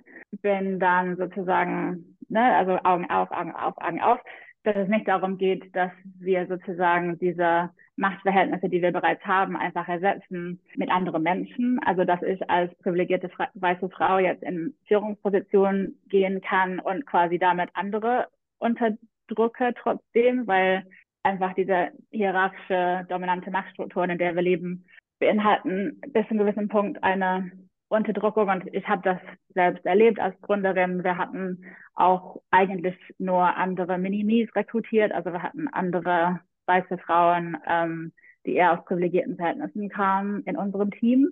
Das war natürlich auch beispielhaft für den ganzen Sektor ähm, damals. Und genau, kam zum Schluss, dass es nicht ausreicht, einfach andere Menschen in Machtpositionen zu heben, sondern wir mussten auch wirklich Macht komplett neu denken. Ja, haben mich gemeinsam mit meinem Team auf die Reise gemacht, so was das bedeuten kann. Und so sind wir, haben wir uns in Richtung äh, Selbstorganisation bewegt oder kompetenzbasierte Hierarchie. Ich könnte da ein bisschen weiter einsteigen, was das bedeutet, aber im Grunde genommen, dass es nicht hierarchiefrei ist, also nicht anarchisch, aber man geht davon aus, dass ähm, nicht, also die Menschen, die sozusagen am kompetentesten sind, die Entscheidungen treffen können, und das sind nicht unbedingt die Chefs und haben deshalb sozusagen alle Macht, also ja, die, die Macht, die sonst bei der Geschäftsführung und Gründerin liegen würde, aufs Team verteilt nach Kompetenzen. Ich sage das halt mit Klammern, ne, das war ein großes Experiment und ist also war wahnsinnig anstrengend, sehr, sehr schwierig und ist auch nie, nie zu Ende. Und ich kann dir auch nicht sagen, dass, dass das die Lösung ist. Da sind wir halt immer noch, also, oder das Team ist ja immer noch voll in krassen Auseinandersetzung damit. Aber es war für uns ähm, wichtig, einfach ja, uns aufzumachen und irgendwie das zu probieren, weil wir einfach erkannt haben, es geht, also es muss halt auch Alternativen geben. Das kann nicht sozusagen das Ende der Reise sein. Und genau, das, die ganz logische Schlussfolgerung am Ende war dann für mich zu sagen, ich steige komplett aus dem Operativen aus, weil tatsächlich die bestehenden Machtverhältnisse, die sozusagen unsichtbar sind, waren noch da, solange ich als Person da war. Und deswegen ähm, bin ich nicht nur von der Geschäftsführung runtergegangen, sondern auch dann irgendwann komplett raus. Mhm. Und danach hast du noch viel gemacht. Also jetzt hat Ali schon äh, quasi dein Buch Nummer eins, äh, wo du ein Stück weit deinen Weg auch mitbeschrieben hast. Also nicht alleine, sondern anhand von vielen Beispielen, gemeinsam mit Lisa Jaspers, die ja auch im Podcast ähm, als Gast mit dabei war. Dann habt ihr quasi noch ein zweites Buch, ähm, Unlearn Patriarchy, ähm, was ihr quasi auf den Learnings aufgebaut hat, soweit ich das mitbekommen habe. Und jetzt ist Unlearn Business Lab. Und im Endeffekt ist es ja ein Stück weit, wenn ich mir das angucke, dahinter angucke, ist es immer ein Stück weit auch Privilegien sich bewusst zu machen und das zu verlernen oder diese Muster zu verlernen, die eben dafür sorgen, dass privilegierte Menschen noch privilegierter werden. Also ich nehme es ein Stück weit, wenn ich mein MBA-Programm, äh, was ich damals gemacht habe, da war es, was ist dein Personal Unfair Advantage? Mach dir bewusst, was das ist und nutzt dann diesen Personal Unfair Advantage, den du gegenüber anderen Menschen hast, um maximal viel Kohle rauszuholen und sorgt dafür, dass die Investoren, die in dich investiert haben, dabei auch noch stinkreich werden. Wo du sagst, was für eine verrückte Welt haben wir eigentlich gebaut, dass wir das als Glaubenssätze erzählen und wo ich sage, das hat vielleicht Sinn gemacht in einer Zeit der Knappheit. Also für mich ist es immer zu sagen, wenn ein System in anderen Zeiten funktioniert hat, geht es ja gar nicht darum zu sagen, jetzt alle, die das nutzen, ist blöd und bescheuert, aber sich dann ehrlich zu machen und deshalb am Anfang ein Stück weit diese Einleitung, dass wir heute eigentlich Dinge anders hinterfragen müssen und dass das ja gar nicht mehr wirklich ein Mehrwert ist. Mich würde interessieren, und das ist meine letzte Frage, bevor ich dann fürs Publikum öffne, wie schaffst du es, andere Menschen mitzunehmen, sich Privilegien überhaupt bewusst zu machen und auf diese Reise zu gehen, weil Spannende war, als ich mich im Netz nach Privilegientests umgesehen habe, gab es keinen vernünftigen. Es gibt irgendwelche PDFs, es gibt irgendwelche ganz schlechten, ähm, von der Usability ganz schlechten Seiten. Zeit Online hatte eine Zeit lang einen, aber der ist jetzt hinter einer Paywall.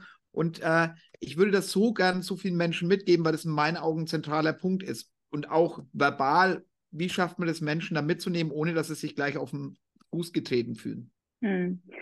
Also, äh, gute Frage. Also äh, zum Thema Pri Privilegiencheck, Kolleginnen von mir im Online Business Club arbeiten auch gerade daran, ähm, sozusagen eine ja, erweiterte Version, also so irgendwas äh, zu entwickeln, womit Teams, also Individuen und auch Teams das sozusagen verinnerlichen können, was es bedeutet, ne, welche, mit welchen Privilegien man selber aufgewachsen ist oder man, mit dem man geboren wurde und das zu reflektieren erstmal, weil das ist, glaube ich, so der erste Schritt, dass man das für sich erkennt und versteht, was es bedeutet allem und dann in Diskussion mit anderen treten und wirklich die Geschichten von anderen hören und die Erfahrungen von anderen hören und wirklich hören, verstehen, so was, ja, wie wir unterschiedlich sind und was das, wie das, wie diese Unterschiede unser, unsere Leben geprägt haben und was das dann bedeutet, ja, für Entscheidungen wie Vergütung etc. Also wir haben privilegienbasierte Vergütung bei Online Business Labs eingeführt. Das bedeutet, dass diejenigen, die am meisten privilegiert sind, wenigsten verdienen. Genau, ich muss das äh, richtig rum sagen.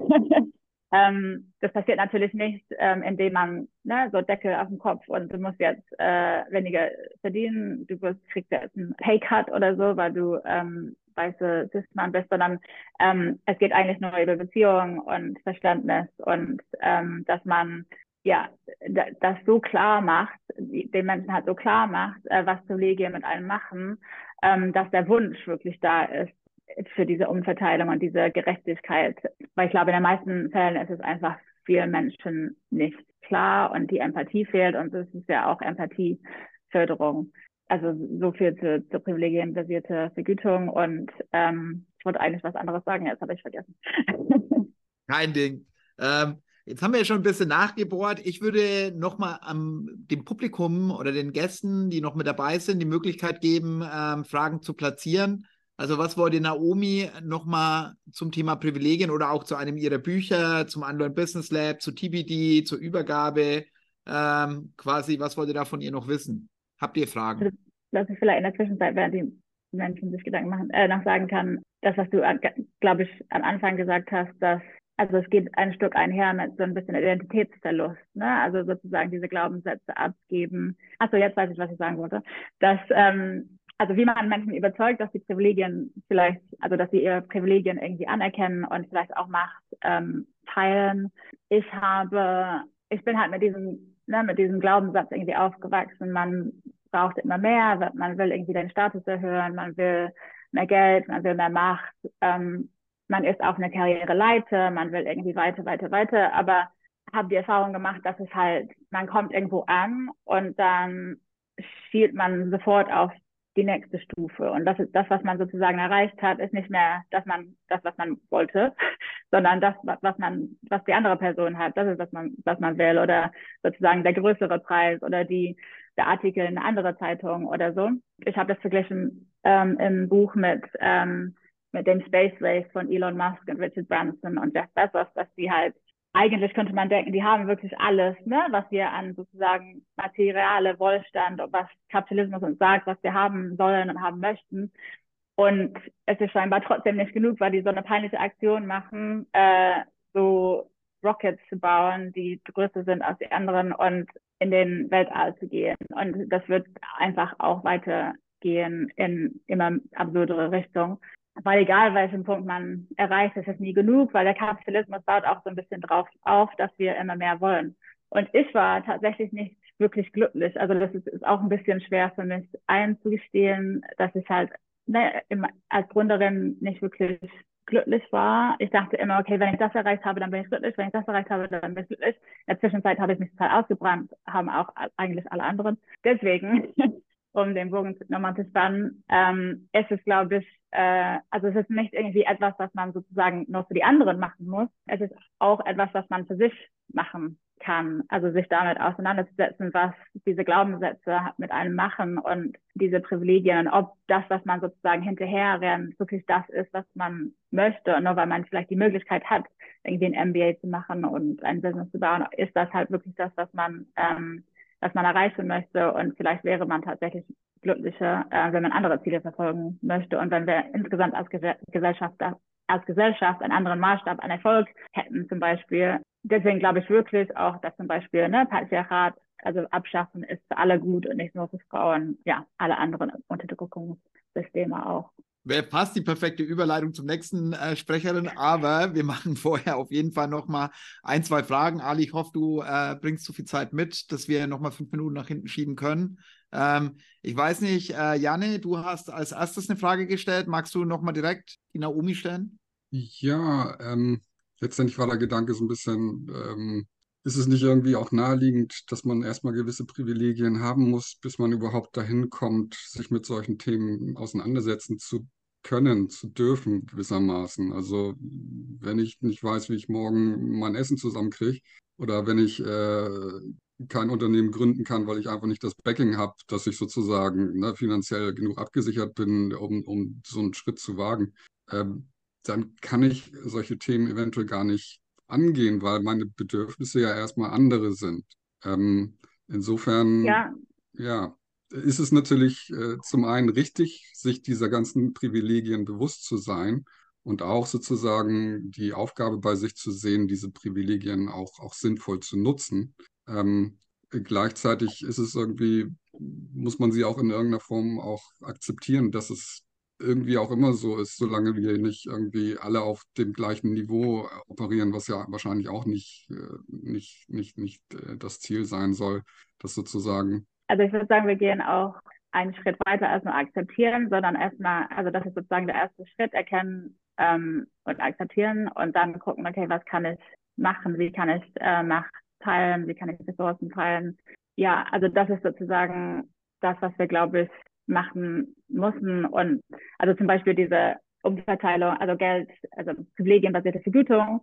Ähm, wenn das groß angesetzt äh, wäre, dann äh, würde es dahin führen, dass ähm, weniger privilegierte Menschen mehr Geld zur Verfügung hätten ähm, und dann im besten Falle auch äh, sich Gedanken machen ähm, könnten darüber. Und ja, ich glaube, dass wir auch zum Beispiel im sozialunternehmerischen Bereich uns Gedanken mach, machen müssen, okay, wie funktioniert unser Finanzierungssystem, Fördersystem. Wir sagen, das hat dieses, das hatte Ali auch äh, mir neuerdings gesagt, wir sagen eigentlich, dass Entrepreneure oder UnternehmerInnen sehr ähm, risikobereit sind. Aber wenn man sich überlegt, dass die meisten Rich Mom and Dad haben, die dann alles auffangen können, wenn sie, ähm, wenn es nicht gut läuft, dann sind die eigentlich gar nicht so risikobereit. Also die haben nur sozusagen die Ressourcen und Mittel äh, zur Verfügung. Also wie kann man sozusagen diesen Risikoausgleich schaffen im Finanzierungssystem, damit ganz andere Menschen gründen, ähm, mit ganz anderen Ideen und Perspektiven und Erfahrungen. Ja, damit wir halt eben dieses Systemwandel haben und es bleibt nicht nur so, wie es ist, nur kennen wir alle unsere Privilegien, sondern wir ändern auch dann wirklich etwas dran.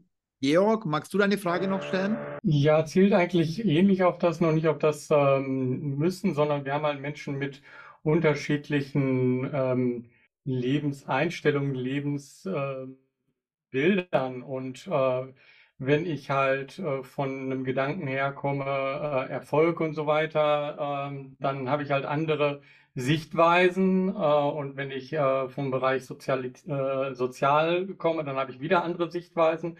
Äh, aber im Endeffekt, mit dem, was du ja sagst und diesen Privilegien, die wir haben, die gehen uns ja dann doch wiederum alle an. Und daher ist die Frage, wie wir ähm, genau diese Menschen auch mit diesen unterschiedlichen Sichtweisen dort mit reinbringen. Und das ist natürlich ähnlich zu dem, ähm, was jetzt gerade vorher gesagt wurde, nur nicht ähm, aus einem Können, sondern ja, ein Einschluss. Und ja. das halte ich eine große Herausforderung. Also ich finde, Vielleicht einen interessanten Bereich finde ich da, ähm, wird immer wieder als Beispiel nach Bürzog, äh, das Unternehmen äh, in, in, Pflegekräfte, wo ja dann sozusagen die Kraft an die Pflegekräfte gegeben sind und die natürlich mhm. auch ein ganz anderes Denken eigentlich haben, aber auf einmal die Macht haben. Und mhm. äh, da ist das, aber genau das ist halt die Frage, wie schaffen wir das in unterschiedlichen Bereichen auf unterschiedliche Weise?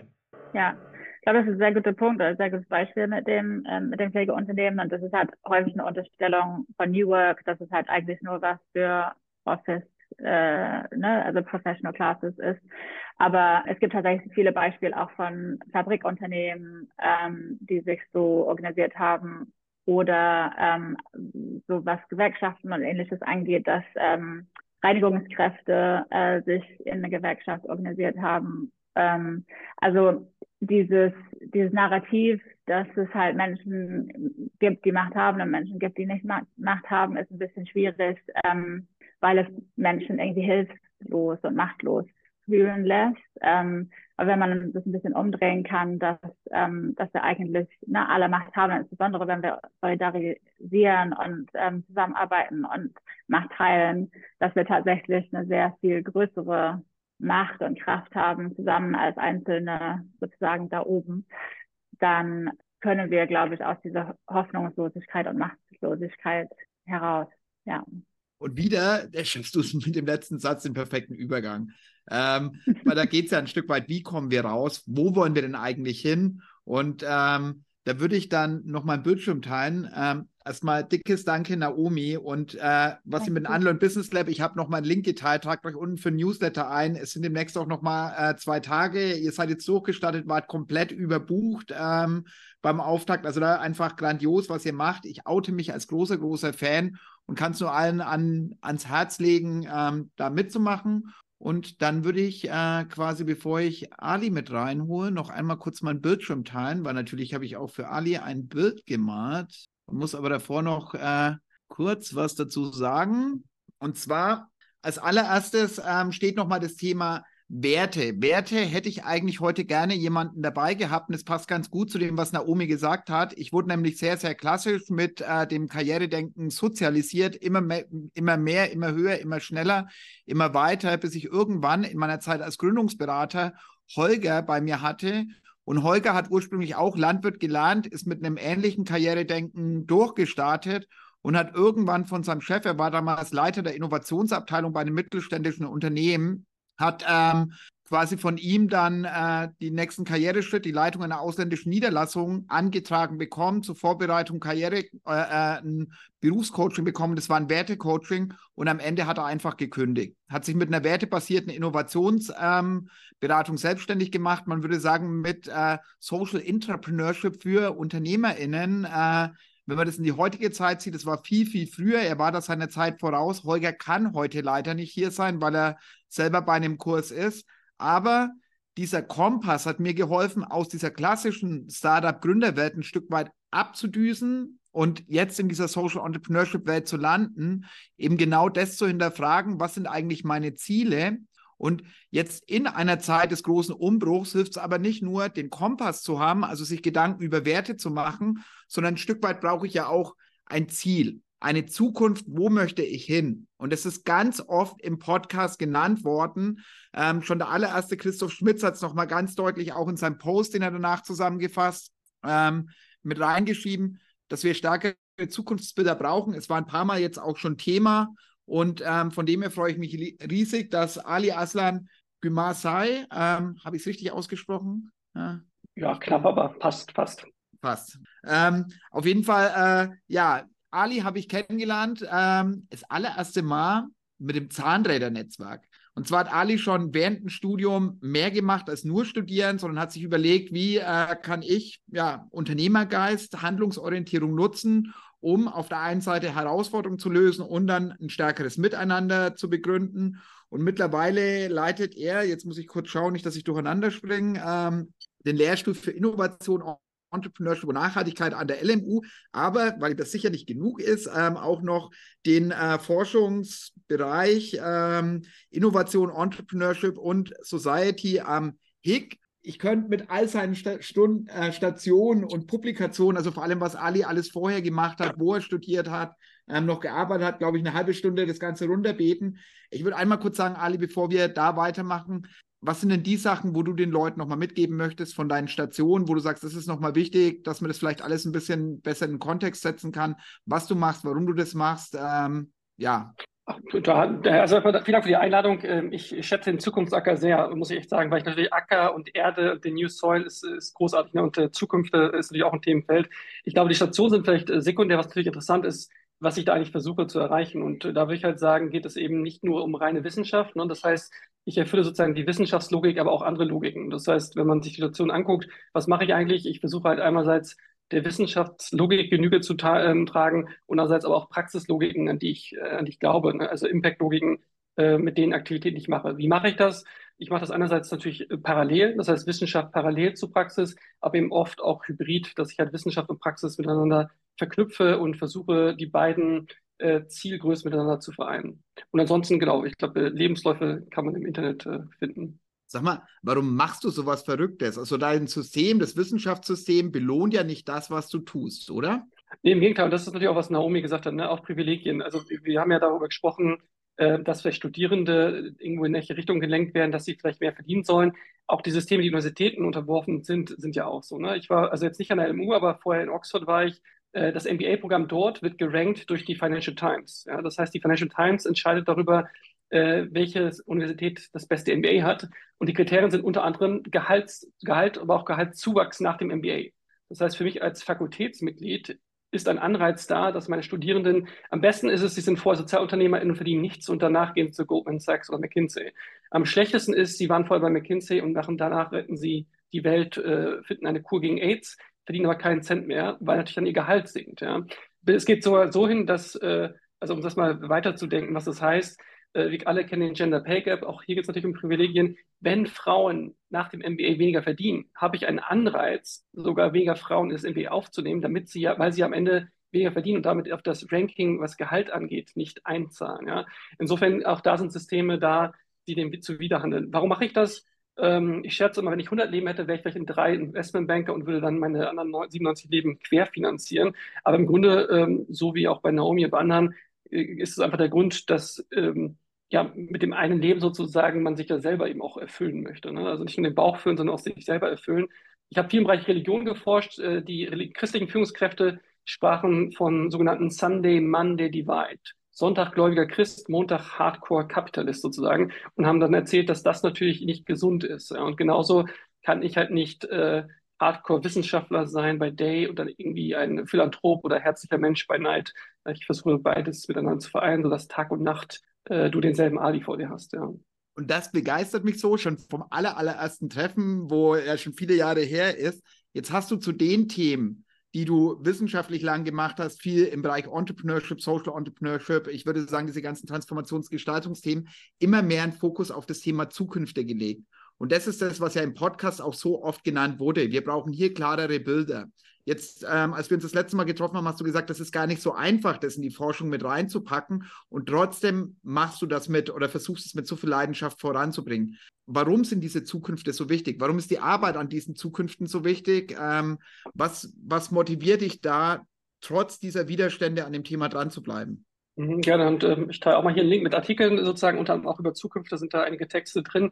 Äh, warum ist das schwierig und dann warum ist es so relevant? Es ist schwierig, weil Wissenschaft also die Sozialwissenschaften per se eigentlich immer rückwärtsgewandt sind, in dem Sinne, als dass sie Empirie brauchen, um sie zu erforschen. Ja? Also wir sammeln Daten, das hatten wir auch am Anfang gehört. Ich habe leider nur mit einem Ohr damit, äh, davor mitgehört, äh, sorry Anna, ähm, mein Sohn, ich habe Zukunft äh, gemacht und wir haben Matheaufgaben gelöst, aber äh, bei Morgen Common ist es ähnlich äh, und auch bei anderen Wissenschaft ist erstmal, wir sammeln Daten und äh, erfassen sie und theoretisieren diese. Ne? Das heißt, Wissenschaft als solche erforscht immer das, was schon ist, beziehungsweise war. In dem Moment, wo ich das Interview geführt habe, erforsche ich meistens Dinge, die halt schon waren. Das heißt, wenn Trump mir ein Steak hinwerfen kann, kann ich es theoretisch erfassen. Ich kann aber das Vegan Steak nicht theoretisch erfassen, bevor es nicht existiert. Und äh, zumindest in der, in der normalen Art, wie Wissenschaft getrieben wird. Weil, was, was würden mir die Kolleginnen dann vorwerfen? Sie würden mir halt sagen, woher kommen denn die Daten? Wo sind deine Datensätze? Das heißt, es ist so schwierig, weil Wissenschaft immer auf Datensätze beruht und das Verständnis von Daten eben ist, es sind real existierende Daten. Und was wir jetzt machen, ist, wir versuchen halt Methoden zu entwickeln, die die sogenannte Rigorosität von Wissenschaft aufrechterhält und trotzdem Daten, die imaginär sind, zuzulassen. Das heißt zum Beispiel, Martin Luther Kings Rede wurde ja schon oft äh, literarisch analysiert, weil sie existiert. aber seine Zukunftsvision seiner Träume wurde nicht unbedingt erfasst, weil sie ja nicht existen äh, real existiert. Warum eigentlich nicht? Warum kann ich die Immigrationen, die es gibt, sozusagen theoretisch erfassen? Das heißt, das ist ein Weg, wie man das macht. Ein anderer Weg, den wir gehen, ist über reale Utopien. Das ist ein Begriff von Eric Olin Wright. Ich schaue mir sozusagen Orte an, die utopisch sind und auch da, also das ist eine weite Spanne und nicht alle müssen dem mitgehen, aber es ist auf jeden Fall eine Wertepluralität in diesen Orten vorhanden, die anders als der Mainstream sozusagen denken und zum Teil sicherlich utopischen Charakter haben oder utopische Praktiken. Diese wiederum kann ich theoretisch erfassen und dadurch ihnen Legitimität schaffen, aber sie auch sozusagen mehr in den Mainstream bringen. Das wäre sozusagen die Existenz an der Peripherie in das Zentrum zu bringen. Und da gibt es noch ein paar andere Methoden. Äh, es gibt einen Artikel, den wir geschrieben haben in ähm, Journal of Management Studies über Desirable Futures. Da haben wir das so ein bisschen erzählt und wir schreiben gerade den zweiten Artikel genau dazu. Es gibt auch ein Netzwerk, vielleicht das äh, in der Wissenschaft, was wir aufgebaut haben, Desirable Futures. Wenn ihr die Vokale weglässt, dann findet ihr es als Webseite desirableFutures.net ähm, die Vokale von Desalve weglassen. Vielleicht teile ich gleich nochmal den Link. Äh, auch da sozusagen versuchen wir Wissenschaft selber, das Ökosystem Wissenschaft eben anders zu denken, anders zu gestalten. Und dazu gehört ein riesen Rattenschwanz, ne? weil man kann das eben nur machen, wenn man veröffentlicht. Veröffentlichung heißt, Kolleginnen müssen das eben so glauben. Das heißt, ich muss das gesamte System halt ändern, editieren, damit so eine Art von Forschung möglich ist. Warum ist das so wichtig? Es ist so wichtig, weil wenn, und das hatten wir auch gehört von ähm, Anna, Wissenschaft als äh, zweit, zweitwichtig, nicht zweitwichtig, aber zumindest zweitwertgeschätzte ähm, ja, Institution oder so, wenn Wissenschaft nicht nur reaktiv sein soll und vielleicht Akteure, sondern eben proaktiv in die Gesellschaft mitwirken soll, dann müssen wir eben entsprechend äh, ja, aktiv werden. Insbesondere natürlich, wenn andere Akteure es sonst dürfen. Also wenn die AfD und Co. in die Öffentlichkeit sprechen dürfen, ist die Frage natürlich, warum wir schweigen. Äh, und das ist gar nicht so einfach, ne? weil äh, ähm, Naomi sprach ja von, von ihren Werten. In meiner Lehre habe ich natürlich auch die Aufgabe und die Verantwortung, dass ich einfach meine Werte oktroyiere, sondern ihnen, das Studierenden, ja, die Wertevielfalt beibringe, dass sie selber entscheiden können. Das heißt, die Aufgabe ist natürlich, dass ich befähige, nicht meine Werte sozusagen den Studierenden insbesondere mitgebe. Und diesen Spagat zu wagen, äh, äh, Werte mit zu unterrichten und auch zu erforschen und gleichzeitig aber nicht seine eigenen Werte vorzugeben, ist eine Herausforderung, äh, die man sich halt auch einmal stellen muss. Danke. Und äh, vielleicht äh, habt ihr mitbekommen, warum das ich Ali eingeladen habe, weil es macht Bam, Bam, Bam. Und äh, ich hoffe, es kommen alle mit. Bei mir fällt es manchmal schwer, ähm, wie schnell und wie zusammen, gut du die Zusammenhänge quasi dann auch wieder miteinander verkettest. Und ähm, ich habe einen Punkt mit dem, was wir vorher gesprochen haben, wo ich auf jeden Fall nochmal nachfragen möchte, bevor ich dann für eure Fragen öffne. Also überlegt euch gerne schon, was ihr Ali fragen möchtet. Ähm, wir haben vorhin schon mit gesellschaftlicher Spaltung und gefühlt wird es ja immer größer oder nicht nur gefühlt. Also wir sehen ja auch, äh, dass extreme Positionen einfach mittlerweile in der Mitte der Gesellschaft ankommen. Und in einem deiner Artikel hast du relativ am Anfang geschrieben, ähm, Krisenmomente sind genau die Zeitpunkte, wo man Alternativen vorstellen kann. Und dass das genau die richtigen Zeitpunkte sind. Warum diese Aussage? Warum haben wir jetzt hm. so einen Zeitpunkt? Ich glaube nicht, dass ich gesagt habe, dass es die richtigen Zeitpunkte sind. Ich habe gesagt, das ist eine Option, eine Möglichkeit wahrscheinlich, weil ich nicht glaube, dass ich sagen, dass, also da sind wir etwas vorsichtiger als Wissenschaftler sozusagen. Aber ja, Krisen sind sicherlich ein dienlicher Moment, weil er natürlich genutzt werden kann, um solche Argumente zu setzen. Ne? Ähm, es gibt den schönen Satz, never let a crisis go to waste. Und das stimmt natürlich, es ist also eine, eine, eine Möglichkeit.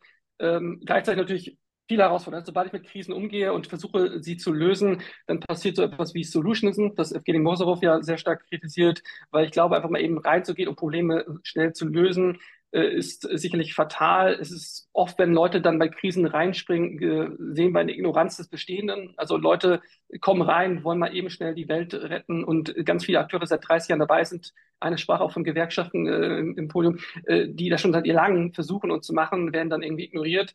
Äh, und natürlich, wenn man über Krisen spricht, muss man auch sagen, dass oft ignoriert wird, dass dahinter eine unterliegende Systemkrise ist, die schon viel länger ist. Ne? Das heißt, wenn wir jetzt sagen, wir haben jetzt gerade die Klimakrise, die haben wir natürlich schon seit 30, 50, 100, 200, 500 Jahren, je nachdem, wo man anfangen möchte, mit der Logik, die auch Naomi ansprach, der Moderne.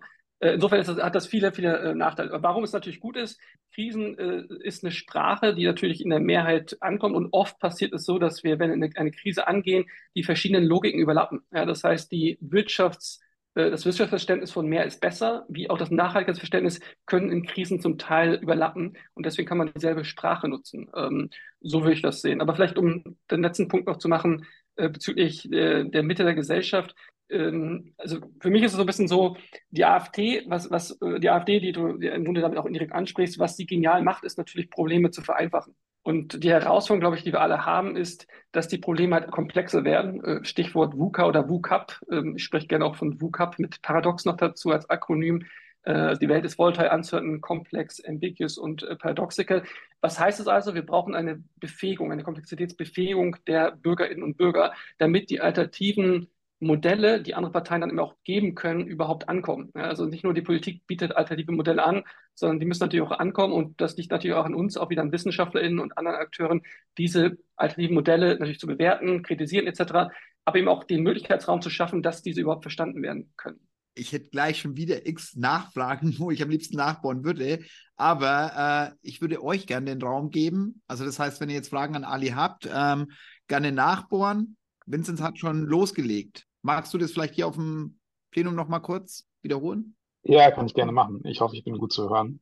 Äh, danke für den Input. Ähm, ich wollte noch mal besser verstehen, wie, wie deine Forschung abläuft und was du dabei beobachtet hast. Und mich haben vor allem diese Orte der, der Utopie in der am Rande, äh, die du erwähnt hast, mhm. angesprochen. Und ähm, ein, eine Art, so danach zu fragen, ist ja oft so, wie skaliert man das? Ähm, mhm. Und vielleicht so scheint es mir zumindest, ist aber so ein typisches Skalendenken hier gar nicht das Richtige, um sozusagen vom, äh, von der Peripherie ins Zentrum zu kommen äh, für diese Utopien. Und da würde mich einfach interessieren, ja, welche Ansätze du da beobachtet hast und was, was aus deiner Sicht erfolgsversprechend ist. Ja, sehr gerne. Ähm, ja, also wie mache ich Forschung? Ich selber habe lange Zeit oder Daten selber gesammelt als qualitativer Forscher. Mittlerweile habe ich natürlich größere Forschungsteams, sodass meine Forschung meistens daran beruht, dass äh, meine Postdoktorandinnen und deren Teams Daten sammeln. Ja, das heißt, äh, wir arbeiten zu KI und Gewerkschaft, wir arbeiten zu ähm, alternativen Formen des Organisierens, zu Impact-Messung äh, im Rahmen des, eines BMWF-Projekts und so weiter und so weiter. Das heißt, verschiedenste ähm, Stränge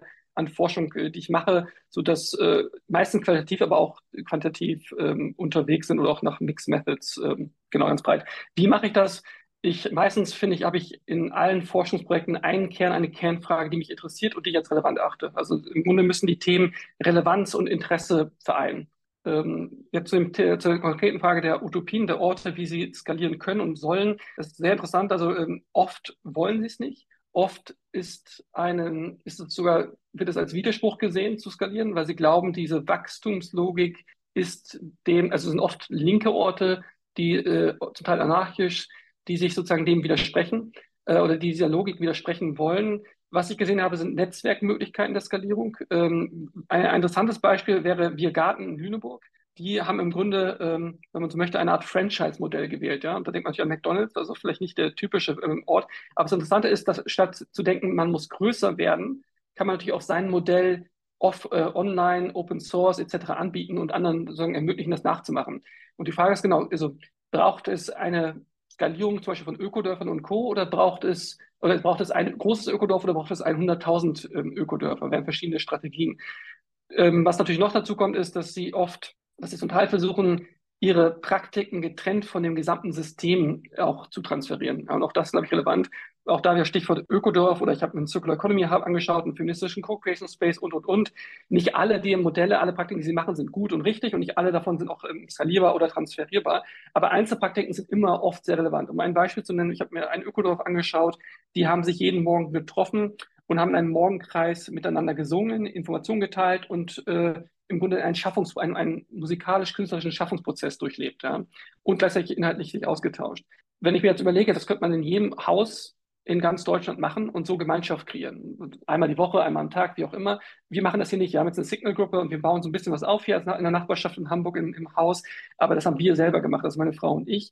Ähm, aber natürlich kann man überlegen, dass man in jedem Haus in Deutschland sich einmal in der Woche versucht zu treffen, gemeinsam singt, gemeinsam spricht und so Nachbarschaft kreiert. Das wäre eine Mikropraktik, die man, glaube ich, sehr gut skalieren oder vervielfältigen könnte. Das wäre so ein Beispiel dafür.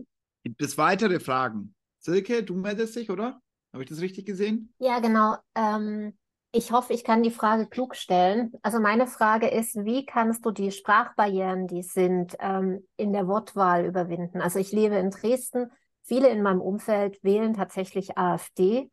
Und haben eine Sehnsucht nach, also die, ich weiß gar nicht, ob das die einfachen Lösungen sind. Mit denen ist mhm. Gemeinschaft möglich. Man kann äh, sich gegenseitig helfen, aber wenn ich mit bestimmten Worten kommen würde oder wenn ich gendere, ist man raus. Also wie können wir hier Brücken mhm. bauen mit der Sprache äh, und so ein Miteinander und gesellschaftlichen Zusammenhalt kreieren und vielleicht auch die Angst vor dem Unbekannten ein bisschen nehmen.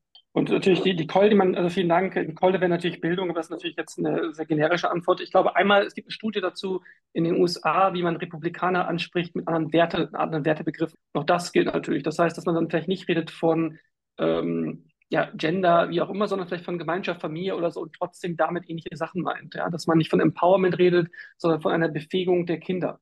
Und auf einmal ist man vielleicht auch der, der Töchter, ja, dass man, dass man diese Sprache wählen, glaube ich, muss, die dann eben auch ankommt. Das ist das eine. Das andere ist, glaube ich, wenn wir uns selber wieder in unsere ähm, Zirkel schauen, braucht es auf jeden Fall viel mehr ähm, Kulanz gegenüber den Akteuren, die das machen. Denn wenn ich jetzt zum Beispiel hingehen würde in Dresden und eine Sprache wählen würde, die einfacher wäre, die aber so nicht in, unter meinen Kolleginnen gewählt werden dürfte, dann würde ich dafür zerfleischt. Ja. Das heißt, ich, ich und andere Akteure, wir haben nicht die Möglichkeit, diese Sprache zu wählen, weil wir natürlich in einer Daueröffentlichkeit leben und insofern immer nur 100% akkurat vielleicht sprechen müssen, auch wenn das nicht immer geht. Ja? Das heißt, ich glaube, die, wenn die Absicht, äh, also man muss, also nicht jeder von uns muss mit der AfD reden, aber ich würde zum Beispiel, wenn mich die AfD einlädt und äh, ein bestimmtes Thema bewusst bearbeitet, könnte ich mir vorstellen, sozusagen dahin zu gehen, um Themen zu bearbeiten oder zu besprechen. Ja?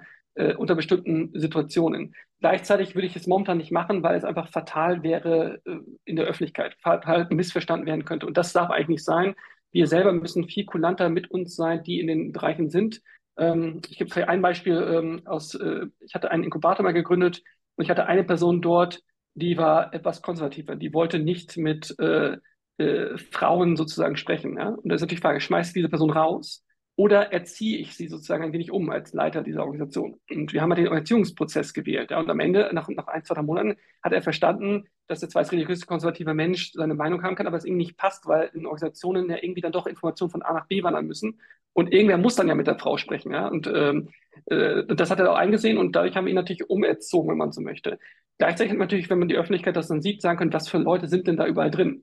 Das heißt, in den Organisationen, glaube ich, verstehen, dass wir alle immer auch ähm, Gemeinschaftsarbeit machen und diese halt auch immer nicht den hundertprozentigen vielleicht Werten und äh, Sprachen entspricht, äh, die wir vorleben wollen würden. Ich freue mich riesig, dass du das nochmal gesagt hast, weil da ist es mit dem Thema gesellschaftliche Spaltung, was wir vorher ja ähm, bei Anna schon mal hatten, wo ich ein Stück weit, ähm, das was Silke mit den Gendern angesprochen habe, genauso wenn ich in meine Landwirtschaftsblase oder ähm, in, in der Heimat unterwegs bin, wo genau das die Herausforderung ist. Und da ist es ein Stück weit, glaube ich, ganz wichtig in unserer Blase, wie schaffen wir es, Brücken zu bauen zwischen denen, die auf andere zugehen und dass wir da wieder zu einem Miteinander kommen, weil in noch mehr Feindbildern und deswegen auch diese Themen, deswegen euch nochmal ähm, am Ende mit in der Auswahl, mit denen kommen wir nicht voran, weil dann haben wir nur noch Gräben, die wir nie wieder überbrücken können. Und ähm, da haben sich Leute eingegraben. Und ich weiß jetzt gar nicht, ob Caroline Weimann von Joint Politics war vorhin noch dabei, die ist jetzt mittlerweile gegangen, sie hat schon gesagt, dass sie wahrscheinlich nicht so lange da bleiben kann.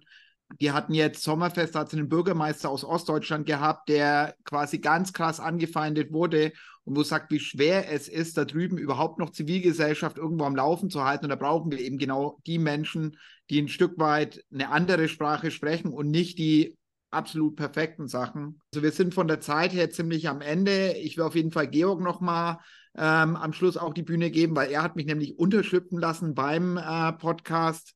Dann sage ich nochmal dickes, dickes Danke ähm, für deine Arbeit, für dein Wirken und dass du heute hier warst. Das gleiche natürlich auch für meine anderen Gäste.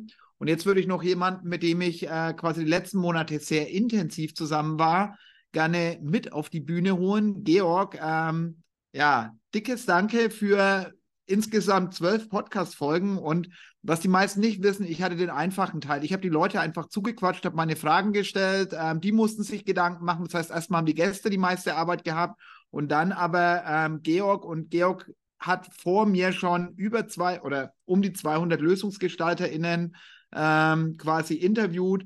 Und da ist es auch nochmal, wer gern da mehr verstehen möchte, hört euch die Podcasts an von den Menschen, die mich inspiriert haben, die viele andere hier inspiriert haben. Und äh, jetzt die Frage, Georg, was passiert denn jetzt eigentlich zukünftig auf ähm, Helden und Visionäre? Du hast äh, das Ruder zurück, ich bin raus und was machst du jetzt? Was macht Helden und Visionäre? Ja, also Helden und Visionäre hat ja die ganze Zeit im Endeffekt ähm, ja Sozialunternehmertum äh, versucht sichtbarer zu machen und da durch Inspiration. Und das wird auch weitergehen. Und deswegen hier auch nochmal ein großes Dankeschön an dich, Markus, äh, weil du passt es mit diesem Format einfach super dort rein. Und wenn jemand anders jetzt auch gerade zuhört hier und sagt so, ähm, ja, das würde ich auch gerne, ähm, dann lass uns gerne sprechen, dann kann ich diese Plattform auch öffnen. Aber wie geht es jetzt weiter? Ähm, ich habe mich gefragt, so, ja, das ist super, was wir hier sozusagen machen, was wir zeigen. Ähm, und was wir machen, ist ja, die Wirtschaft auch zu verändern. Wir wollen damit die Wirtschaft verändern. Aber es gibt ja schon ganz viele Akteure, die in der Wirtschaft schon lange drin sind, bevor es Sozialunternehmertum gab. Was ist denn mit denen? Was passiert dort? Gibt es dort auch Änderungen? Und ähm, das wird das sein, was äh, jetzt hier in der nächsten Zeit ist. Ich habe mit den ähm, ersten Menschen aus etablierten Unternehmen gesprochen und ähm, frage mich halt, okay, wie sehen die das, was wir hier besprechen? Und von wie kommen die sozusagen dahin und äh, haben auch diese Frage, okay, Enkelfähigkeit. Also wie werden wir enkelfähig? Weil für die ist ja eine enkelfähige Zukunft auch wichtig. Und ähm, ich gehe dieser Frage nach, wie können wir diese Sektoren, wie können wir diese Bereiche näher zusammenbringen und da ein Verständnis füreinander schaffen. Und deswegen schaue ich jetzt erstmal so, ja, was machen denn schon etablierte Unternehmen? Äh, dort und äh, wie gehen die das an? Wie gehen die mit der Polarisation äh, in der Gesellschaft oder auch mit der Klimakrise und damit Nachhaltigkeit und so weiter? Wie gehen, damit, äh, wie gehen die damit um? Jetzt haben wir ja einige Leute noch im Loop, die alle in der Lösungsblase unterwegs sind, die alle tolle oder viele tolle Netzwerke haben. Ähm, wie können die dir denn weiterhelfen? Also was für ähm, GesprächspartnerInnen suchst du da? Ähm, also wenn ihr ähm, Personen könnt, kennt, die, die ihr sagt, so, hm, man, also die, die sind in einem etablierten Unternehmen äh, oder sind dort auch äh, in der, entweder in irgendeinem speziellen Bereich oder in, ähm, sogar in der, in der Leitung, ähm, dann, ja, dann schlagt mir die gerne vor oder äh, stellt einen Kontakt her. Ähm, wie gesagt, ich habe dort schon einige Gesprächspartner, bin aber noch offen für weitere. Ähm, und ähm, was dabei aber offen, was dabei wichtig ist, äh, was ich gleich mitgeben will, das Format von dem Helden und Visionäre Podcast ist ja schon immer gewesen, dass man zum einen die Person ähm, ein bisschen besser kennenlernt und dadurch, dass man dann eine Beziehung zu der Person aufbauen kann, was du ja auch in, in dem Zukunftsacker gemacht hast. Also erstmal die Person so ein bisschen und dadurch, dass man dann eine Beziehung zu der Person hat, dann eben auch äh, besser zu verstehen, was treibt die Person an und warum haben die bestimmte Bilder, warum gehen die Dinge auf eine bestimmte Weise. Und da muss natürlich eine gewisse Offenheit sein. Also ich kann jetzt nicht mit einem Marketing-Sprech dort ankommen, äh, sondern ich muss schon zeigen, ja, was tut sich da im Unternehmen. Also den Form so ein bisschen lüften. Super. Also an der Stelle nochmal dickes, dickes Danke, dass wir den Baustein gemeinsam machen konnten, dass du hier äh, so viel Arbeit gemacht hast und ja, im Endeffekt mir da das Leben auch leicht gemacht hast. Für alle, die im Podcast ähm, oder die jetzt äh, noch dabei sind, wenn ihr ähm, quasi da Unterstützung sucht, geht gerne auf Georg zu. Ich kann es euch nur ans Herz legen. Und bevor ich, jetzt muss ich fast noch mal kurz den Bildschirm teilen, ähm, für das Finale mein Georg, sein Teil habe ich jetzt weggelassen. Genau. Also da einfach einmal das Danke, danke Georg und dann dickes Danke möchte ich noch an einige Leute. Also einmal, dass ihr natürlich alle da seid ähm, und damit die Veranstaltung möglich macht, aber vor allem der Zukunftsacker und es ist ja jetzt dann auch der offizielle Abschluss. Ähm, wurde vor, über ein Crowdfunding möglich gemacht. Also danke allen Unterstützerinnen im Crowdfunding und ein Special Danke an die, die ein bisschen mehr mit in den Topf reingeworfen haben und damit auch ein Dankeschön sich für die Veranstaltungen erkauft haben.